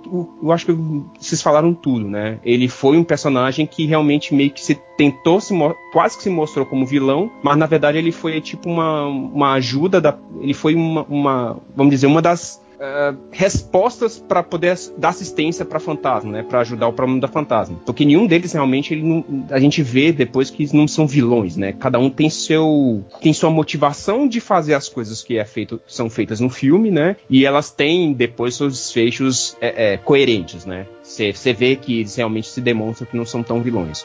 E com relação ao Hank Pym, eu acho que realmente ele pode ser um vilão, sim, porque a, o ponto que eu falei que eu ia comentar nesse, nesse exato momento é nós temos que nos quadrinhos, o Hank Pym, ele é maior abusador da, da, da Janet. Ele já bateu na Janet, já fez muita coisa errada, mas também já se desculpou e tal. O Hank, ao invés de bater na Janet no filme, ele bate nos empregados. Ele demite os empregados, ele, isso, ele, ele se coloca como se fosse o em cima dos empregados, que ele coloca sendo o bonzão e menospreza os outros. Olha o que ele fez com o Bill Foster. Ele menosprezou o cara, acha que ele tem um pau maior que o dele, entendeu? Essas coisas. Não, quem achou foi o Scott. Além do Scott, porque o, Scott falou que ele ficou 20 20 metros de altura. 20 metros de altura. E ele ainda ficou assim, os dois se encarando pra ver quem tinha maior que o outro. Olha só que doido. Cara, esse filme foi muito legal. Muito legal. Então, assim, então acho que realmente nesse ponto o Scott, o, o Hank Pym, não foi um abusador de mulher, mas foi um abusador de empregados. Mas você não sabe também, né? Porque durante o filme já mostra que ele e a Janet tinha tendência a ter briguinhas, né? Sim. Em determinado é, momento sim. lá, numa das cenas mais epopeicas da história Nossa. do filme. Sensacional. Nossa, cara. Cara, a cena sensacional possessão, do Paul Rudd possessão se incorporando assim como se fosse Michelle Pfeiffer, né? Cara, ele se, pra quem não entendeu aquele, aquela cena do filme, né? Eu não gosto de, de bancar essas pessoas que explicam filme, mas enfim, o que ele disse é que ele é uma antena, né? Ou seja, a, a, de alguma maneira a Janet colocou algum dispositivo energético quântico incorporado lá dentro dele e que ela podia se, se comunicar via ele desde que o túnel do aquele túnel quântico tivesse aberto. Tivesse então, aberto. Na primeira vez foi através de um sonho. Da segunda vez, ele achou que não estava acontecendo nada, mas de repente ela, ela fala por ele, né? Ela toma o corpo dele praticamente. Cara, e é muito engraçado. Que cena fabulosa. Não, cara. e eu fico imaginando quantos takes eles devem ter feito essas cenas em toda essa cena, sabe? Quantos takes deve ter tomado, cara? Porque, com certeza, alguém da produção riu, um dos atores ficou rindo, é, é, alguém da iluminação. O Paul Rudd falou em entrevista aí que, tipo assim, a ideia é que eles comprassem a história, tipo assim, que presta, presta atenção, ele tinha que não só fazer o papel de Michelle Pfeiffer, mas de repente o Michael Douglas e a Evangeline Lilly tinha que acreditar que ele, que o Paul Rudd era Michelle Pfeiffer mesmo. Cara, isso né? foi muito legal.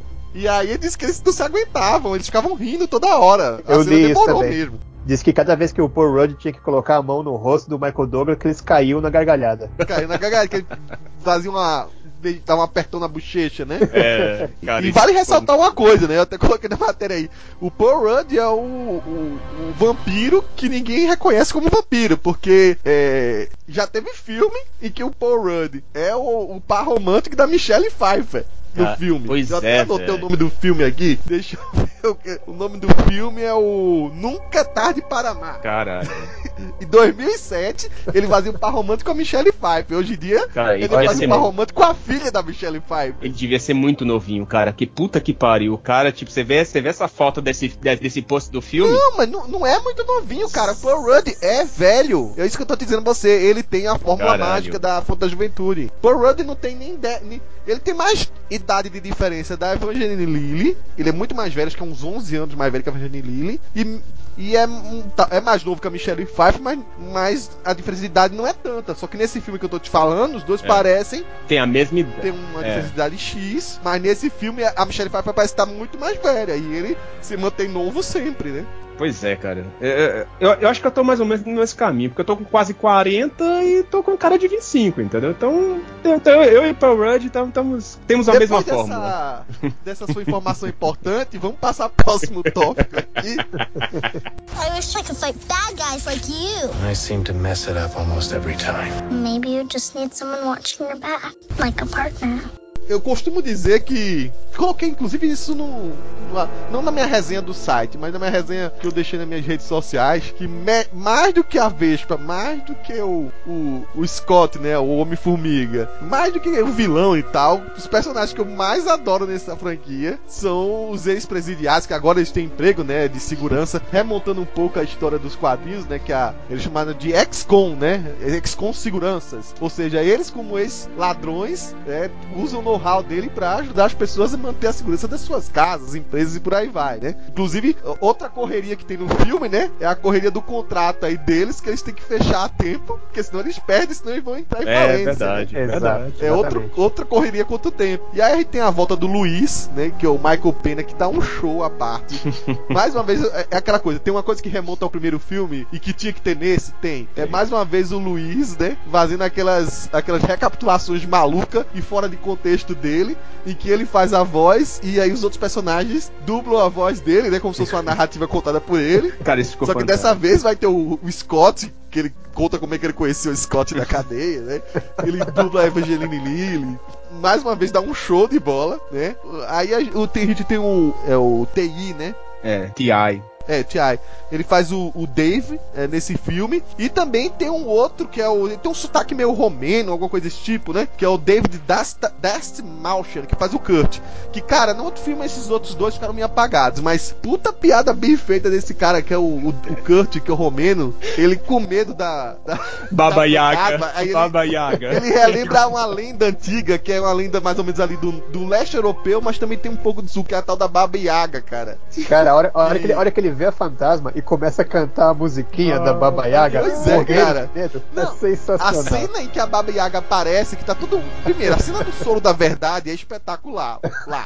Cara, eu digo assim, tudo bem, você falasse esses vilões são ruins. Cara, você não entendeu a função daqueles vilões lá do. é, do Sony Bird. Eles são alívio cômicos tanto quanto o, o- o- núcleo do Scott aí da XCOM. E aí ele faz essa, essa, esses, esses dois grupos se encontrarem. E aquela cena em que a Baba Yaga aparece e todo dá um grito. Que, que todo mundo se assusta, até eu me assusto, que ela pega da surpresa.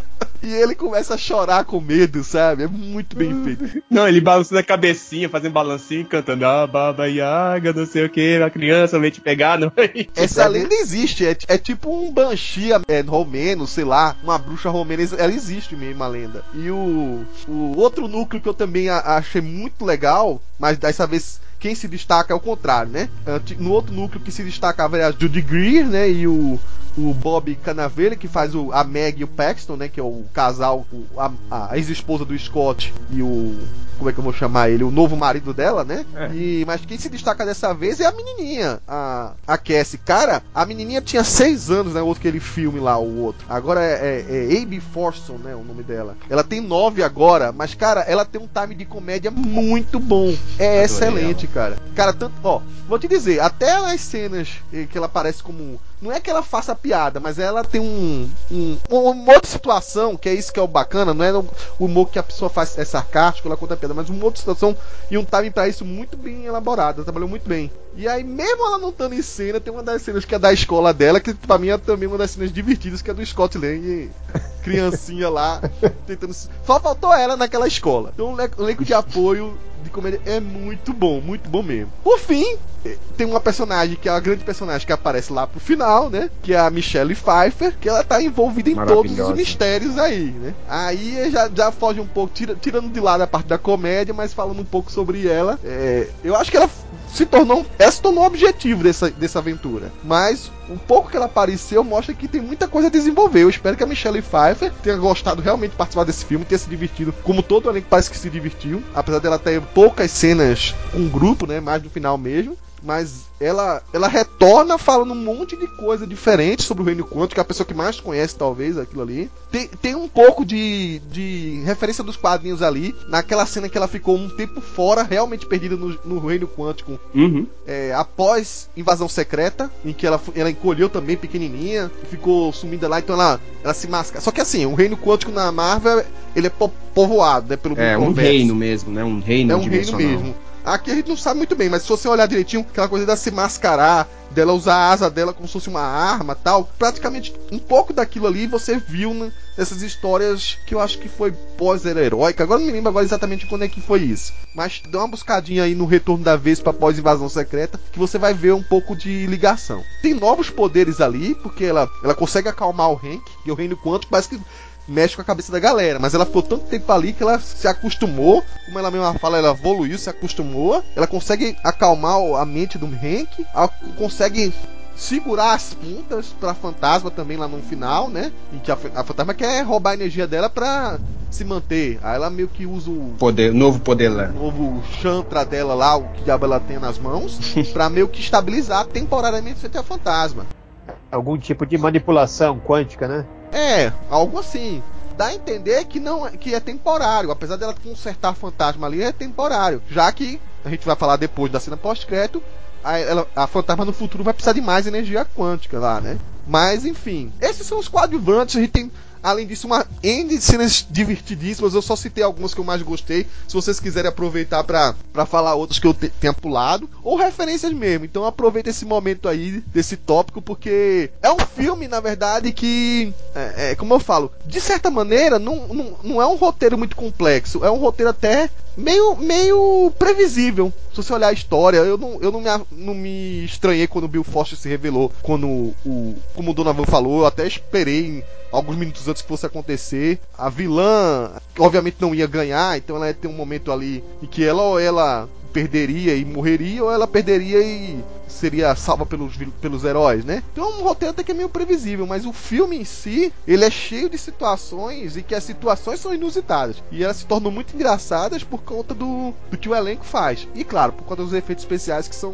magníficos, né? Bom, cara, é, os dois grupos de comédia, vamos dizer assim, né? A XCOM e os capangas lá do, do, do Sony. A cena deles se encontrando e tendo a- aquela discussão. Porque na verdade a XCOM é, já, te, já teve, tiveram uma cena antes onde eles ficam discutindo o- as coisas, ah, o, o que é café da manhã, o que não é café da manhã. E a hora que eles se encontram com, com, com os capangas do Sony. E aí começa com a discussão, ah, é soro da verdade ou não é soro da verdade? É sensacional. Eles conseguem é, funcionar muito bem, todos eles juntos. O, o- o roteiro é, é- é muito bom e é uma das cenas mais engraçadas que tem ali com essas duas equipes juntas. E aí fecha ali a cena com, com a Baba Yaga aparecendo e o cara começa a chorar, balançar a cabeça, canta ali a musiquinha. Que deve ser alguma musiquinha eh, infantil que canta pra assustar as criancinhas, né? Tipo boi da cara preta e esse tipo de coisa.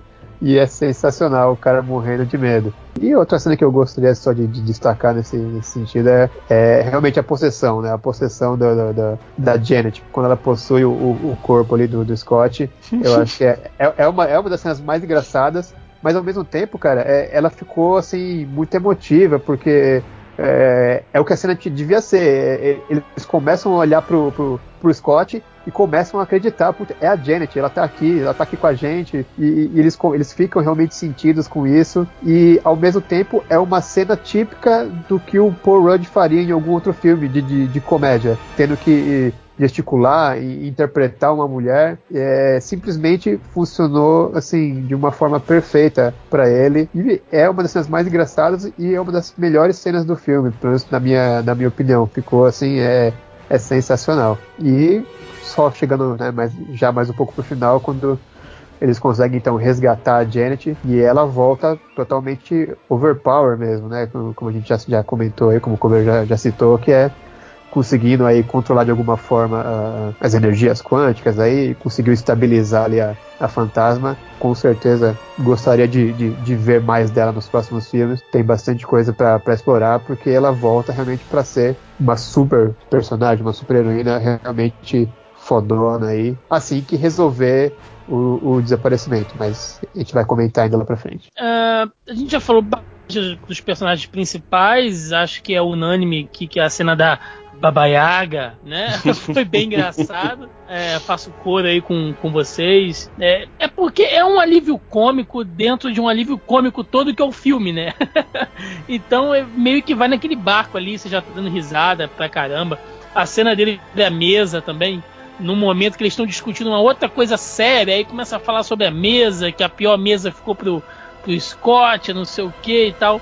Então tem umas piadas legais. Uh, eu gostei daquele time ali. No geral, acho que todos os núcleos funcionaram muito bem. E falando sobre a Janet agora, eu fiquei pensando, cara, ela vai sair desse mundo quântico é, a todo momento, até antes da cena do, do Scott incorporar ela lá também, que é sensacional, impagável. Mas até aquele momento eu fiquei pensando, cara, vai ser uma quebra, porque o filme tá muito feliz, né? O filme tá muito feliz, tá muito legal. Não é possível que o filme vai acabar nessa vibe é, Friends, né? Que, que tá todo mundo sorrindo e feliz. É, eu, eu, para mim, o tempo inteiro, no final, quando a Janet saísse do mundo quântico, ela ia estar tá, assim, piradaça, sabe? Ia estar tá arrasada, completamente louca ia dar a maior bad vibe na, na, na Hope, no Pym, porque ia ver que ela ficou maluca, né, cara? Porque afinal de contas foram 30 anos dentro do mundo quântico. Né? E a mulher sai, irmão, parece que ela tava num spa esses 30 anos, assim. é completamente, mentalmente bo boa, assim, de bom humor. Tipo, não, fiquei 30 anos aqui de boaça, né? Nada minha, minha bala isso meio que me quebrou um pouquinho. Eu, eu, é, eu... Isso tem uma, uma, questão que até eu, eu, concordo com você, mas sabe que eu fiquei preocupado se tivesse o um efeito reverso iam cair matando no filme, sabe o que, Thiago? Iam dizer que a Janet, porque, pô, a Janet, comparativamente hoje nos quadrinhos com o Hank Pym, ela é muito mais heróica, como a roupa é muito mais heróica que o Scott no filme, né? E aí eu eu fico com medo que se fosse como você previa que seria mais lógico, o pessoal cai se matando achando que ela entrou naquele, naquele gráficozinho que ela é a vítima, a mulher mais uma vez foi salva pelo marido, e dessa vez não, eles fizeram, conseguiram burlar isso, e no é. momento que o Hank vai salvar ela, ele Foi tá prestes a se ferrar, e aí quando ele tá prestes a se ferrar, ela é que salva. Eu entendi que, assim, no mundo real, vamos dizer assim, todo mundo acreditaria que acontecia. Não importa se é homem ou se é mulher. O cara que ficou preso lá, isolado, sabe se lê aonde, é, tende a voltar desse jeito, meio pancada. Seria o lógico. Tudo bem que a gente não conhece é, nada do que tem aquele reino quântico. Que a gente não tem a mínima ideia do a que vai tinha uma baita rave lá dentro, né? Uma rave, 30 anos numa rave no é, mundo quântico. Pode ser, né? A gente não, não sei. Sabe, mas, né? você, mas... você entende que eles fizeram isso sim, justamente sim, sim, pra fugir desse, é. desse problema que seria. Aí sim você ia ver um monte de é, é, caindo, matando nessa situação. Porque você sabe que tem gente que vai ver o filme com uma, é. Uma lista do lado marcando se o filme tem vai cair nessa nesse nesse nessa, nessa condição, ou nessa condição, nessa condição. E aí, se uhum, for, se uhum. seguir esse protocolo aqui, o filme é ruim, o filme é desse jeito, ele é. É datado. o famoso bingo da problematização, né? O cara tá isso, com o bingo da problematização então, ali Então, pra evitar isso, é. eu, eu entendi na hora que aconteceu essa cena. Pensei, cara, o cara conseguiu é, burlar essa situação de que a Janet é a pobre indefesa que vai ser salva. Então ela, ela consegue salvar o Hank no último instante. E aí, mesmo tempo que o Hank esteja ali pra salvar ela. Então um salva o outro. Ela precisava, na verdade, de uma porta aberta. E ele precisava se acostumar com uma situação lá que era um, um, um psicodelismo, já que você falou que era rave. Vamos supor que seja um eterno mundo psicodélico, meio extásico aqui, sim e que ela já tava acostumada, ela já tava meio dopadona assim, já tava meio uh. é, acostumada, né? Como ela falou, ela se adaptou, né? É, eu, eu, entendo completamente sua crítica, mas eu acho que foi a maneira que eles conseguiram burlar. É aquele tipo de coisa, né? Eu entendo, mas me incomodou um tiquinho só isso. Mas ok, o filme continua. Depois a gente vê ela ali meio. Ela, ela volta assim um pouco meio Jedi, né? Uma coisa assim, tipo. É... Tô completamente zen com a minha situação. E até a aparência dela, com aquele lencinho, eu achei que Cara, ficou legal, assim, ficou. Caralho. Né, ficou interessante e tal. É, e eu, eu, eu vou até uma caramba. foto pra galera ver desse visual que ela tinha nos quadrinhos quando ela tava no reino no microverso lá. É. É bem parecido. É legal que o filme foi todo centrado em volta dela, né? Vai, vai, dar até uma certa importância. Eu gostei da participação que o Michael teve indo lá no mundo quântico, né? Dentro da, da navezinha, né? Usando ali a, a roupa, aquela cena de, de, flashback dele com a roupa também. É, é legal, né? Ver esse tipo de, de, de, coisa assim é bem interessante. E aí, no fim de tudo, antes de fazer as considerações aí, talvez o grande problema, entre aspas, aqui no filme seja o próprio Homem-Formiga, porque esse filme, aí é uma percepção assim, minha, tá? Não tô nem dizendo o que, que é isso, vocês podem até concordar ou discordar de mim, mas a grande percepção que eu tive é que esse filme ele é uma espécie de Indiana Jones é, em busca da arca perdida. Que o Scott Lang ali ou não, não influenciou em nada no filme. E eu vou explicar por quê. É, ele começa tendo aquele sonho, né, aquela ligação com a, com a Janet. Isso faz com que ele entre em contato com o Hank Pym, que já estava junto com a Hope desenvolvendo uma forma de, de, de chegar até a mãe dela. Ok ele chega lá e fala: Olha, tive o sonho e tal, tem uma ligação aqui. Eles fazem aquela leitura, né? Lá, aquele estudo em cima dele e fala: Não, realmente você tem uma ligação com ela, a gente vai mapear. Eles conseguem, é, é tudo, tudo para isso. Por que, que eles não. A Janet ali com 15 minutos de filme? Porque falta uma peça que tá com outro sujeito, tá com um vendedor de, de, de armas lá, de tecnologia. Quem vai atrás dele? A Hope. A Hope poderia ir atrás dele e conseguir aquele equipamento. Aí a fantasma vai e toma aquela, aquela peça. Quem vai atrás dela? Quem vai atrás da peça de novo? A Hope, acompanhada pelo, pelo Scott. Tecnicamente, no filme que a gente viu hoje, a Hope poderia entrar ali dentro, roubar aquela peça sem a, a, a Eva, né? É, impedi-la e levar a peça de volta. Levando a peça de volta, eles já tinham triangulado aquela, aquele posicionamento né? Ok que teve aquela cena lá dele, né, dele incorporando a, a Janet, mas para mim aquilo ali foi uma justificativa. Porque o Scott Lang tinha que estar ali e não o contrário. Tipo, se, é, ele não tá aqui para ela incorporar ele. Ele tá aqui pra gente, a gente vai fazer essa cena aqui para justificar o de por que esse, esse cara ainda tá aqui. Porque isso acontece mais ou menos ali no final do último terço do filme. Toda aquela coisa da cena final da perseguição de carro e, e eles não tendo conseguido é, chegar até a Janet ainda, tudo isso acontece por quê? Lá pro, pro sócio dele, né? Lá pro Michael Penner, porque, é, onde é que ele está? E aí os vilões rastreiam ele, vão atrás lá, lá do laboratório e tal. Ou seja, se o Scott Lang, se ele só tivesse aparecido no, no início do filme, mostrado esse elo psíquico, psiônico, enfim, que ele tem com, com a Janet e o Hank Pym e a Hope tivessem feito todo esse trabalho, e eles fizeram, sem o Scott para atrapalhar no, no, final, atraindo aquele bando de vilão pra lá, o filme teria acabado com 20 minutos, né? o Scott... É, é... Não, foi, foi, foi. Não, mas teve e eu vou contestar, coisa... e eu vou contestar, e eu vou Des... contestar. Desculpa. Você deu uma de Magari mesmo agora. mas veja só, é, é, eu concordo com tudo isso, mas como a gente falou desde o começo, é, é, Thiago, o Scott não que tá ali pra ser o herói, entendeu? Ele não quer ser o herói. É, mas, a função dele mas todinha do filme, é que ele não tá ali pra... ele tá fugindo daquilo ali. Não, na verdade, não pra ele estar tá sendo a solução. Pelo, pelo contrário, como você falou mais de uma vez aí, ele tá lá pra dar problemas. Muitas vezes é ele que acaba entregando onde tá a localização. Ele, na verdade, não quer ficar. não quer ajudar a galera lá, digamos assim. Prefere fugir pra casa dele do que ajudar o, o Hank e a Hope a fugir da FBI. Então ele tá todo esse momento. É só depois daquela conversinha que ele tem com a Cassie, né? Que inclusive dá margem da. Pra, como o pessoal fala, né? Colocar sementes para dizer que a Cassie futuramente talvez vire a heroína que ela virou nos quadrinhos, né? A e estatura. é uma personagem maravilhosa. Eu, eu inclusive, é. eu esqueci de falar. É. É, é. a segunda melhor personagem do filme. Sim, eu também acho. Cassie. Maravilhosa. Eu acho, eu acho que é depois do, do Luiz a personagem, mas essa pra mim também é a segunda. Mas enfim, só depois desse momento é que ele toma, digamos assim, de novo, assim, um, a cabeça no lugar pra dizer, não, eles também são meus amigos, mas nem aquela coisa heróica. É aquela coisa tipo assim, pô, eles, eles também são meus amigos, me ajudaram até esse, esse ponto, e eu tô dando pra trás com eles, então vou ajudar. Mas mesmo quando ele vai ajudar, você vê que o, a ajuda do Scott é. Primeiro pra ser um- uma divergência, né? Que ele faz aquele comparativo com o truque de cartas, né? Ele diz que atraiu a fantasma pra enganar. a- cha- Chamei tua atenção feito um truque de cartas. O truque tá sendo feito do outro lado, né?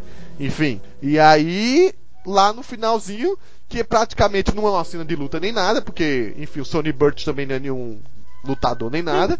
É aquela cena da ridícula da baleia lá, que é ridícula, mas por isso que é boa. Sim, Cara, eu achei Eu sei, fantástico. mas- mas- Foi mas- memorável mas essa cena. mas você entende que ele só vai ajudar uma coisa que ele mesmo fez, que se ele não tivesse lá, não teria necessidade dele ir ajudar em nada.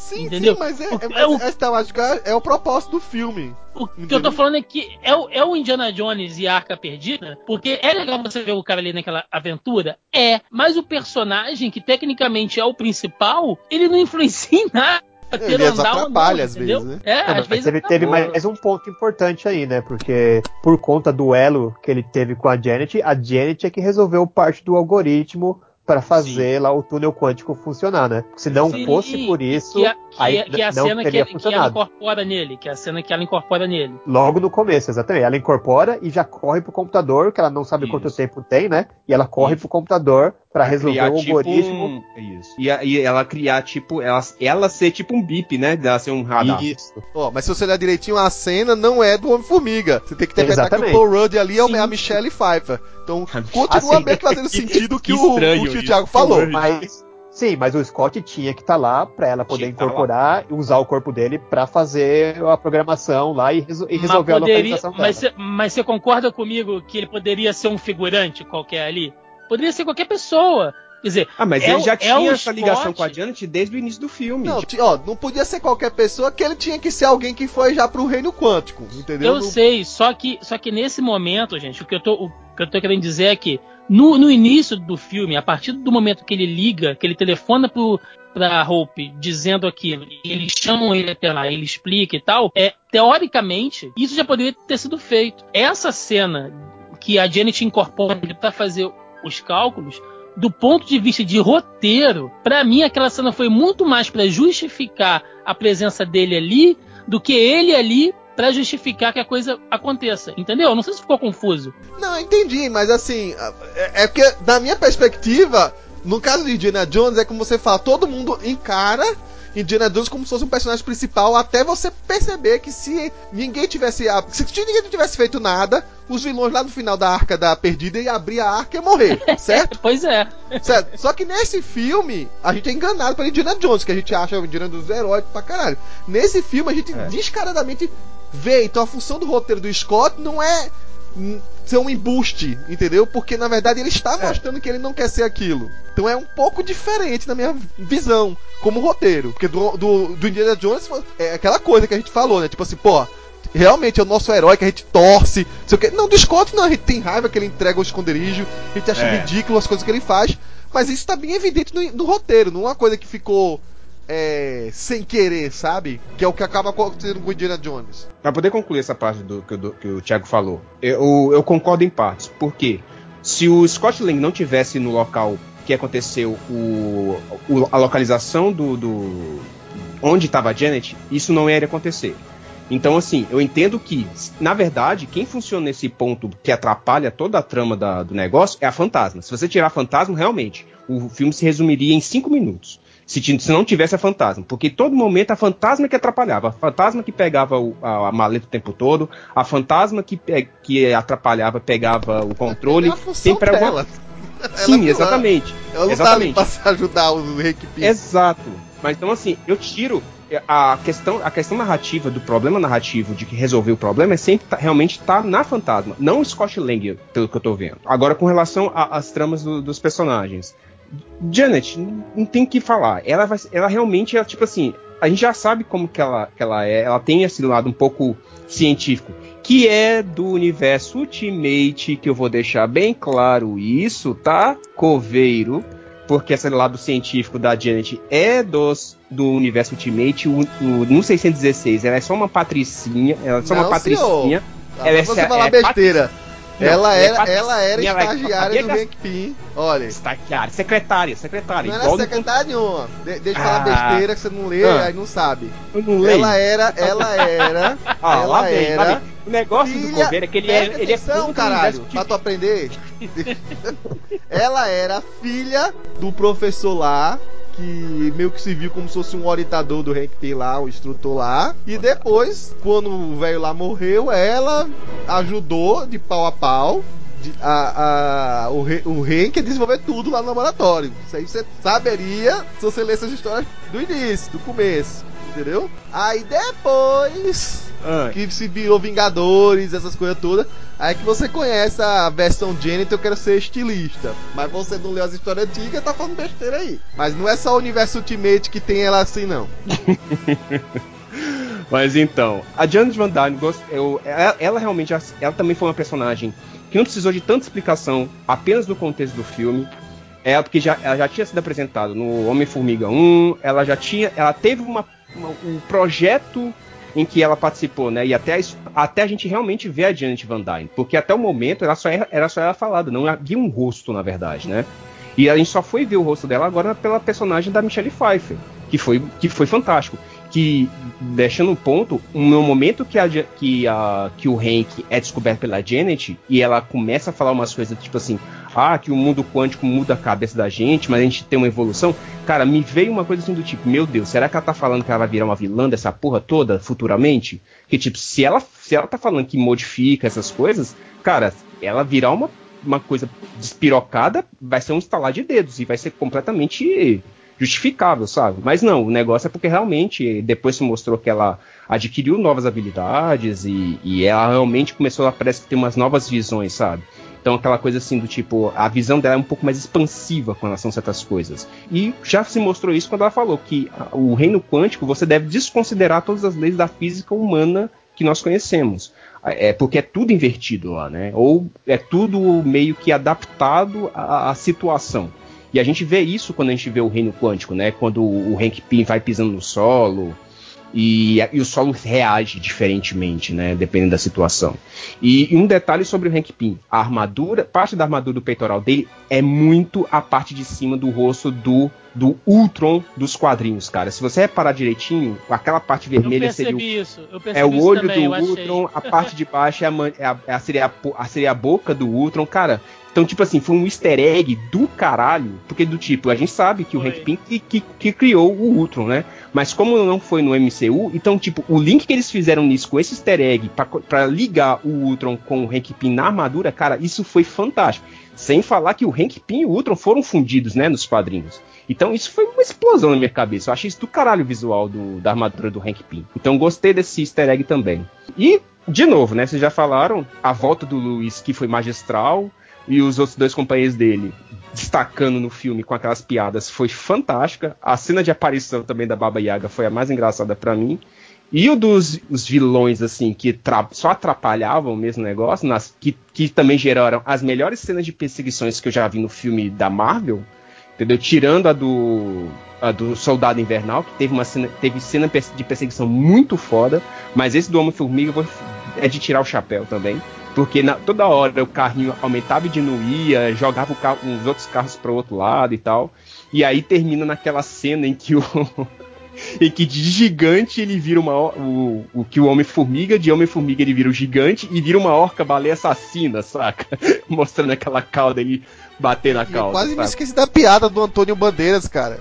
Eu tive pena das formiguinhas, mas foi hilária a piada. É, porque todas as formigas tinham que ter o nome Ant no meio. Então era Antônio Bandeira, é Antônio Ant, não sei lá das quantas. Então, tipo assim, É, como é que era? Grant, que ele falava assim, Stephen G.R. Ant, Grant, né? Isso, então tudo que ter um ente no meio, sabe? Então, tipo, isso foi fantástico, cara. A maneira como eles esbolaram os nomes pra ter esse nome ente, entendeu? Essa brincadeira ficou muito legal também. E a cena das formigas tentando chegar no Scotland também foi muito legal. Tipo, toda hora chegava, tentava chegar a formiga, a gaivota chegava lá em nhaque. Nunca sobrevivia, era difícil pra chegar, sabe? É, a- Então, as formigas foi- tiveram até uma participação menorzinha, óbvio, né? O filme tinha, Sim. o filme tinha que dividir, dividir com a Vespa, né?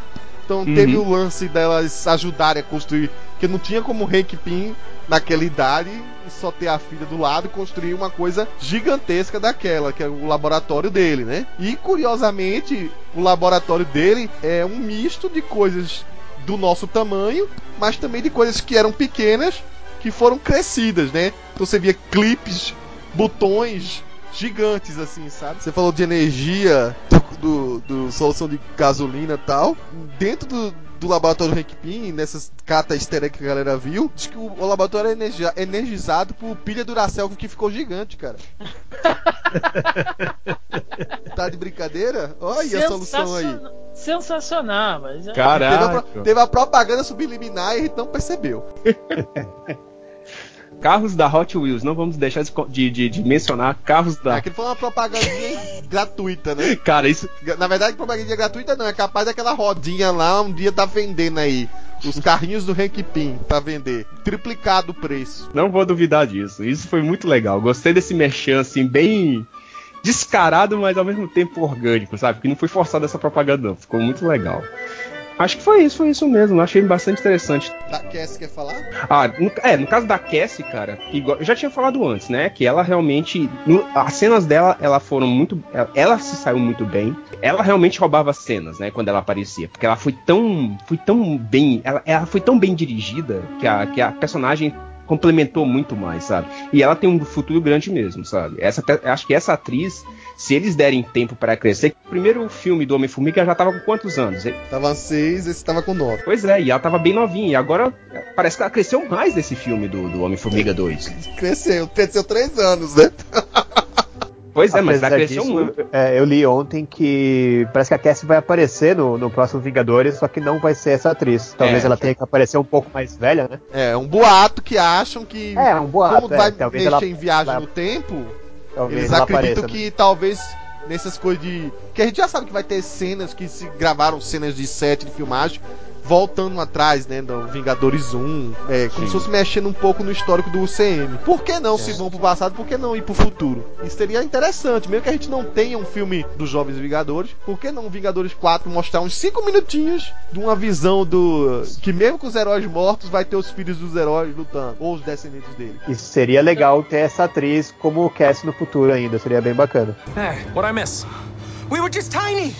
Bom, então assim, a gente já falou praticamente, não dá pra falar cada piada, cada easter egg, é muita coisa, né? Do filme, do filme da Marvel principalmente. Eu acho que tem muita coisa ainda a ser explorada e que a gente tem que parar com calma pra ver, porque disse que talvez tenha easter eggs de frame pra frame, né? Já que confirmaram que o primeiro Homem-Formiga tinha realmente um frame com a sombra da Vespa, esse a gente talvez precise assistir várias vezes ou esperar sair o DVD Blu-ray pra ver frame pra frame pra saber o que, que existe nesse reino quântico. Que realmente ficou coisas no ar, né? Se você olhar a palestra do Bill Foster, ele dá a entender sobre universos paralelos mexendo com, com a física quântica, né? Ele coloca a Vespa trata de evolução, de adaptação, enfim. Quando chega no final do final não, né? Do pós-crédito do filme, a gente vê que ah, existem coisas a se explorar do, do reino quântico. É tanto que assim, o Scott é enviado para um túnel menor, né? Para ir parar no reino quântico. Dessa vez eles não, não vão de, naquele veículozinho, até não comentei, né? Mas o veículozinho, muita gente associou e com razão com aquele veículozinho do, do Viagem Insólita, né? Um filme antigaço também de, de diminuição, né? Nossa. Sensacional. Eu, eu, eu pensava nesse filme o tempo todo, quando ele construiu a máquina pra viajar Pois é. pelo, pelo, pelo túnel, parecia muito Viagem Insólita. É Só isso que mesmo. Viagem Insólita é um filme meio biológico, né? Não, não envolve muito essa parte de física, né? Uhum. Não. Mas aí tem aquele, aquela pincelada, né? E aí a gente vê que realmente o diretor, o Peter Reed, vai trabalhar de alguma maneira mais desse reino quântico. Agora a gente pulou um pouco de cabeça. E a cena pós-crédito coloca o Scott realmente pulando lá dentro. Só que, tan, tan, tan, tan, a gente. Eles, né? Não contavam com o instalar de dedos de um titã roxo, né? E aí, cara, a cena impactou pra caramba, porque eu sabia que, bem provável, que se tivesse uma conexão com Guerra Infinita, ia acontecer um, alguém de desaparecer. Mas eu, eu contava que a Vespa tivesse no filme Vingadores 4. Talvez ela até esteja, né? A gente supõe que todo mundo volte em algum momento, mas a gente esperava que ela fosse uma um membro mais ativo. Mas agora o povo deixou o núcleo do, do Homem-Formiga num, num problema. Porque desapareceu o Hank, a pobre da, da Janet acabou de voltar, desapareceu também. Nossa, E a é. filha Hope. É. E o Homem-Formiga, ele tá, tá preso lá. No Reino Quanto. A como deriva. É, como é que vão tirar aquele cara de lá? Enfim, existem várias alternativas. Uma é que ele já saiu, mas não sei se estava preparado dessa vez, né? Não é a primeira vez que ele faz essa viagem e volta. E a segunda é outra teoria, né? É que eu espero que o Bill Foster não tenha sumido, né? Que é o. Se ele foi ali pra pegar a energia quântica pra fantasma e pra Bill Foster, ele ele disse que era pra ajudar a amiga fantasma nova deles, né? virou pareia deles. Eu suponho que ele tava vivo, tipo, sei o que aconteceu? Todo mundo desapareceu e deixou ir onde os caras estavam pra saber o que aconteceu. Aí ele, sei lá, tenta se comunicar com o Scott pra tirar o cara lá de volta. O problema todo é quando o Scott voltar, disse, ó, trouxe energia pra tua filha adotiva. Ela disse, ah, esquece que ela desapareceu também. Mas aí, coitada da fantasma, né? Aí ela realmente vai justificar aí, o nome, é, né? aí é pra se matar pela terceira vez quando ela voltar. Mas brincadeiras à parte, a gente tem também a grande e excelentíssima cena pós-crédito pós-crédito que eu deixo pro nosso amigo Thiago falar, porque ele adorou essa Ah, cena. Deus me livre. Porra, Deus me livre.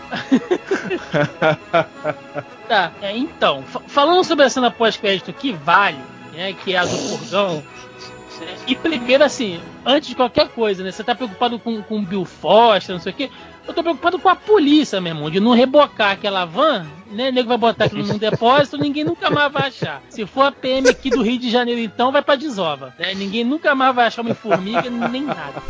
Mas eu tava, eu tava vendo, vendo filme, e nessa hora eu já tava morrendo de vontade no banheiro, mas aí o meu, o meu irmão tava mais ligado, né? E eu vou dizer que a cena pós-crédito realmente ela é impactante. Quando você percebe o que aconteceu, né? Tu fica aquela puta que pariu. E agora, né? O que, que vai acontecer? Sempre tem, né? Um, um mais lerdo na sala do cinema que fala assim: Mas o que, que aconteceu, né? É. É, um arro- é um de mim teve também. anterior.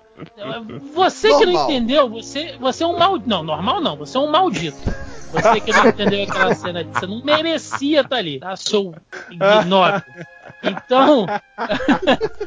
idiota, hein? Depois eu que sou né? full pistola aí, depois eu Não, que não, porra, tem não, não, gente não, que pelo amor de de Deus. surpresa. Tanto que as pessoas que assistiram comigo que não se ligaram, aí eu só fiz assim pras pessoas, ó. Para, não. Aí elas se ligaram. Como diria Rogerinho do Ingá, aí é um problema mental seu. Se o cara não entendeu aquela cena ali. Mas vamos lá. Mas o meu, o meu irmão me chamou a atenção pra uma coisa que eu acho que faz todo sentido. Aí ele entra um pouquinho da metalinguagem também, né? Tirando né, esses canais de YouTube que fazem aí 18 vídeos de teoria, uma teoria que eu acho a mais concreta até agora é até pelas imagens de making off que a gente está vendo do próximo filme, que é toda aquela questão de uma possível viagem no tempo, né, dos Vingadores lá na, na, na Batalha de Manhattan, né, com outro uniforme e tal. E quando o Scott vai entrar no mundo quântico, naquela cena pós pós-crédito, a Janet fala duas coisas pra ele que são muito importantes. Uhum. Uma, cuidado com aqueles bichos, ela fala lá o nome dos, dos bichos, né? Eles podem, é, eles podem parecer fofinhos, mas vão te engolir. E fique longe dos vortes temporais. Eles podem te jogar pra qualquer lugar. Ah, É.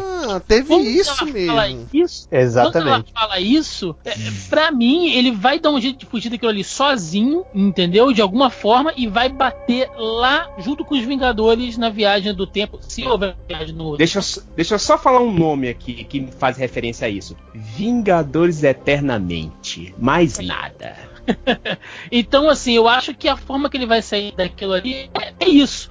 Inclusive, o mundo quântico pode ser usado pra isso, né? Que a gente É, a própria, a própria mundo quântico pode ser a máquina do tempo deles, né? Sim, é, visualmente falando, o mundo quântico parece muito com o mundo espiritual do Doutor Estranho. Sim. E a gente a, sabe. a zona espelhada, você percebeu que tem uma hora que o, o veículo atravessa uma zona e- e- passando vitral? Sim. Lembra muito também. sim, e a, e a anciã no filme do Doutor Estranho fala pra ele que a, que a ciência, né, que ele tanto busca e tal, e a magia podem ser coisas muito, muito semelhantes de um ponto de vista diferente, né? Que, que, que existe muita coisa em comum ali. O que é magia, o que é ciência, né? Até onde vai isso? Então, e a gente sabe que o Doutor Estranho, quer dizer, a gente sabe, né? A gente pressupõe que ele implantou alguma coisa ali com a joia do, do tempo, a gente não sabe. Mas o que interessa é que o mundo quântico, com essa pequena fala da Janet, isso abre uma possibilidade para que realmente se faça viagem no tempo e que o Homem-Formiga seja uma peça fundamental para isso. Se ele consegue se deslocar, se ele aprender a se deslocar por esses vórtices do mundo quântico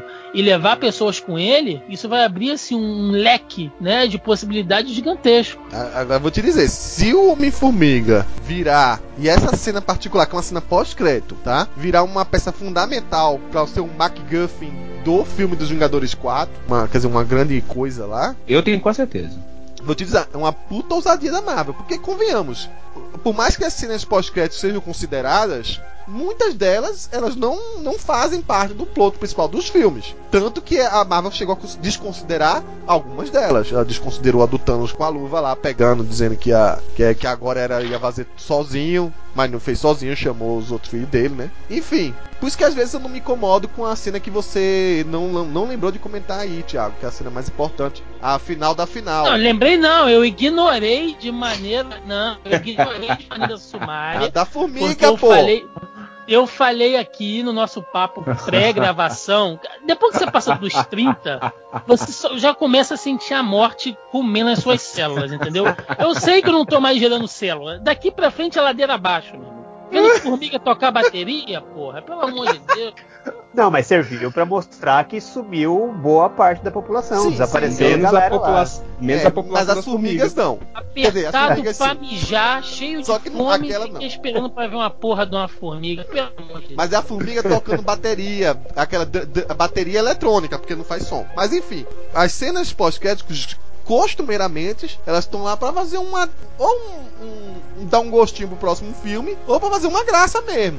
Tá? Ninguém não deveria esperar um, um novo filme de uma cena pós-crédito, pelo amor de Deus. Tem gente que tá querendo demais também. Não necessariamente precisa gostar tanto do- da cena como não gostou nosso amigo Thiago. Pode só ter gostado mais ou menos. Mas enfim, se essa cena pós-crédito aí se tornar uma, uma cena chave e para um filme que é o filme do Homem-Formiga, que não é um dos filmes mais assistidos, convenhamos, por sinal, coitado, esse filme aqui foi prejudicado em- drasticamente pela Copa do Mundo, né? A bilheteria dele não chegou a alavancar ele primeiro. Espero que depois de, do lançamento na, na- nos países da Europa, ela volte a ganhar, até um ganho, né? Mas. É, tem país que atrasou a estreia É, por causa do- atrasou. da Copa do Mundo. Mas né? eu espero que, que- Mas mesmo assim, mesmo se fosse, não é um dos filmes mais assistidos. Não é um filme chave. Não é um filme da Trindade, né? De que um filme que Uhum. realmente importa, que seria o do Capitão América, o do Homem de Ferro ou do Thor, que são filmes da Trindade dos Vingadores mesmo. Se eles tivessem essa ousadia de usar esse plot aí pra ser uma peça-chave no Vingadores, cara, vou te dizer, baita ousadia da Marvel, porque, convenhamos, a pessoa vai ter que correr atrás lá do Homem-Formiga que não assistiu, que é, nem todo mundo que assistiu Vingadores Infinita vai assistir o Homem-Formiga, pra pegar, pra pegar essa deixa, né? E eu tiver certo, você me paga um litrão lá na CCXP. Tá tudo, tá tudo certo. Tá certo, tá bom. Não, mas não vai ser esse ano, vai ser de 2019, né? A gente só vai confirmar lá. Pode parecer em diversos momentos que eu não gostei do filme, mas é, eu, eu me diverti pra caramba, assim, com as, com as piadas. É, as cenas de ação são incríveis, sabe? É, é um filme pra você. É um pipocão. É um pipocão porque foi aumentado por partículas PIN. Senão seria É. uma pipoca normal. Eu falei isso lá, lá no podcast que a gente gravou, né? Lá no Zoneando. E os meninos chamaram a minha atenção. Tipo, ah, cara, mas você acha que todo filme tem que ser grandioso, né? Todo filme tem que ser épico? Realmente, sabe? Não é todo filme que precisa ter isso. Eu acho que existem filmes e filmes.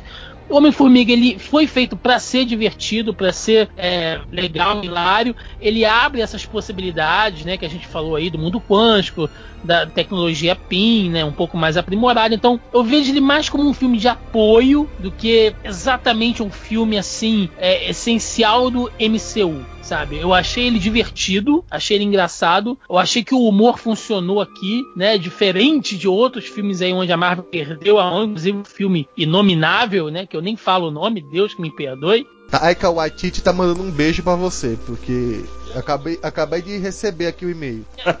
Eu quero é aquele cilado. Cara, é um dos melhores filmes do Thor. Calma aí, ué. Não, não mexa com isso, deixa isso quieto. É. Só isso, eu, eu achei ele um filme divertido, mas simples, sabe? Não vai ter nada que eu vá falar assim, caraca, é, que bom ter ido ver o Homem-Formiga porque eu tive essa experiência, sabe? Não, não, não é isso, sabe? É, mas é bem divertido. Vai, Marcos Pedro. Então, com relação ao, ao, ao plot final, né? O gancho realmente, é, é igual já tinha falado, né?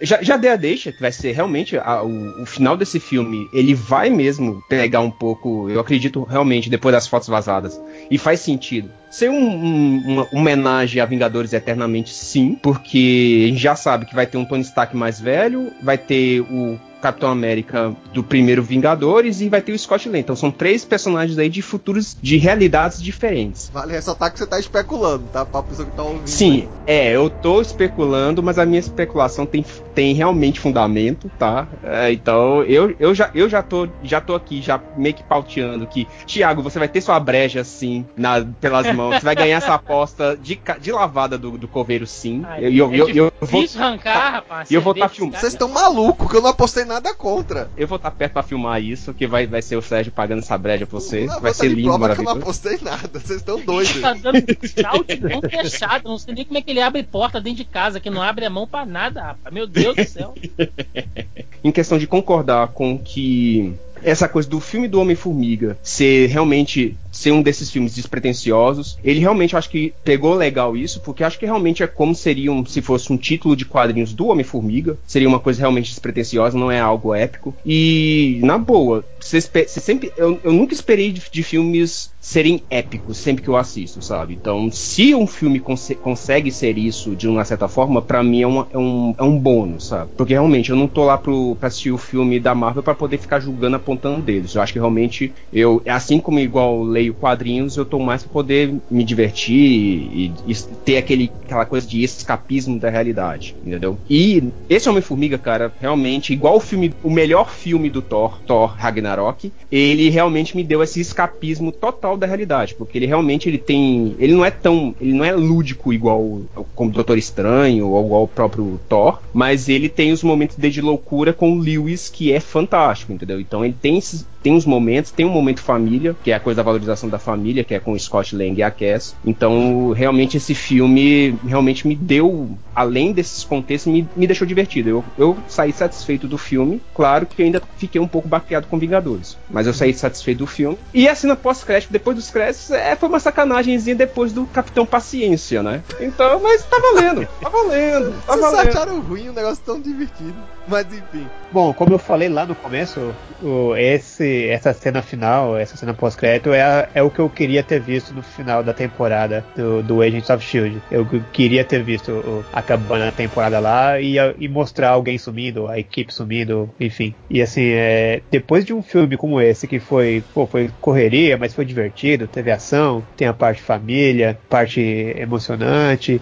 E aí, quando você acha que tá ali, tá tudo bem, vai terminar o filme, e aí, pô, cara, o cara fica preso lá no, no reino quântico, a galera desaparece aqui, e aí é aquele baque, é quase a sensação do final do Guerra Infinita de novo, né? Aquela sensação de, de velório, né? Putz, sumiu todo mundo, e agora? O que, que vai acontecer? É, é, foi, acho que foi, foi tão impactante quanto, porque era um filme light, digamos assim, mais engraçadinho, muito divertido, e acaba dessa forma. E pra mim ficou sensacional. Eu gostei muito. E a segunda cena pós-crédito serviu pra mostrar que, que a galera sumiu e tudo mais. Só que. E, e- e a formiga lá tocando bateria. Tudo bem. é, realmente, é, é- é igual o Capitão Paciência. Mas é.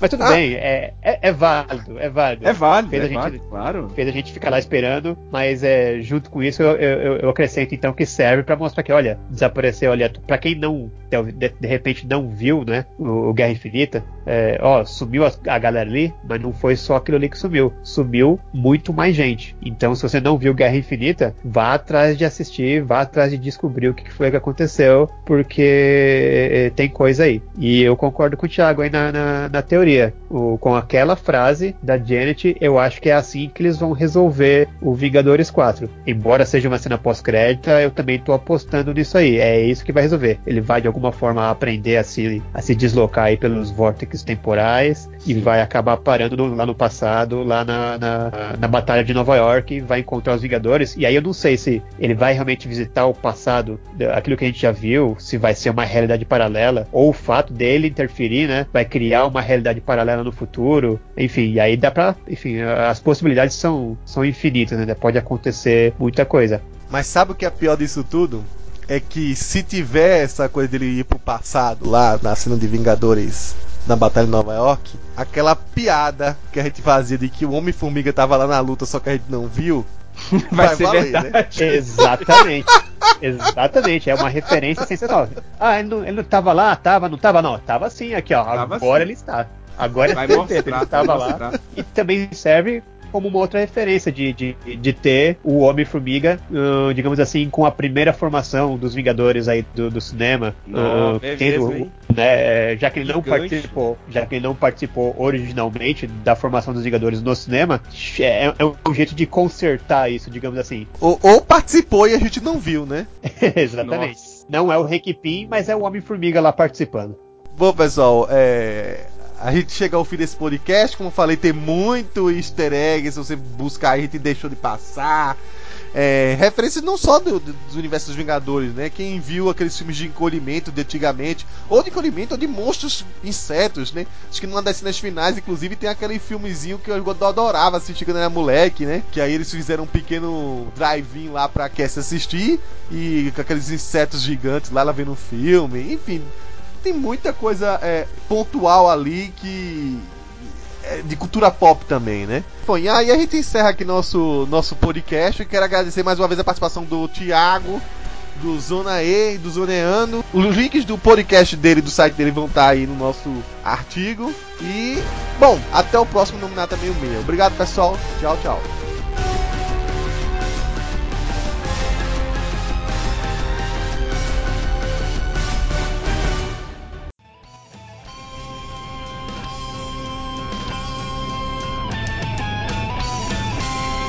Este podcast é um oferecimento do site Universo Marvel 616. Acesse www.marvel616.com.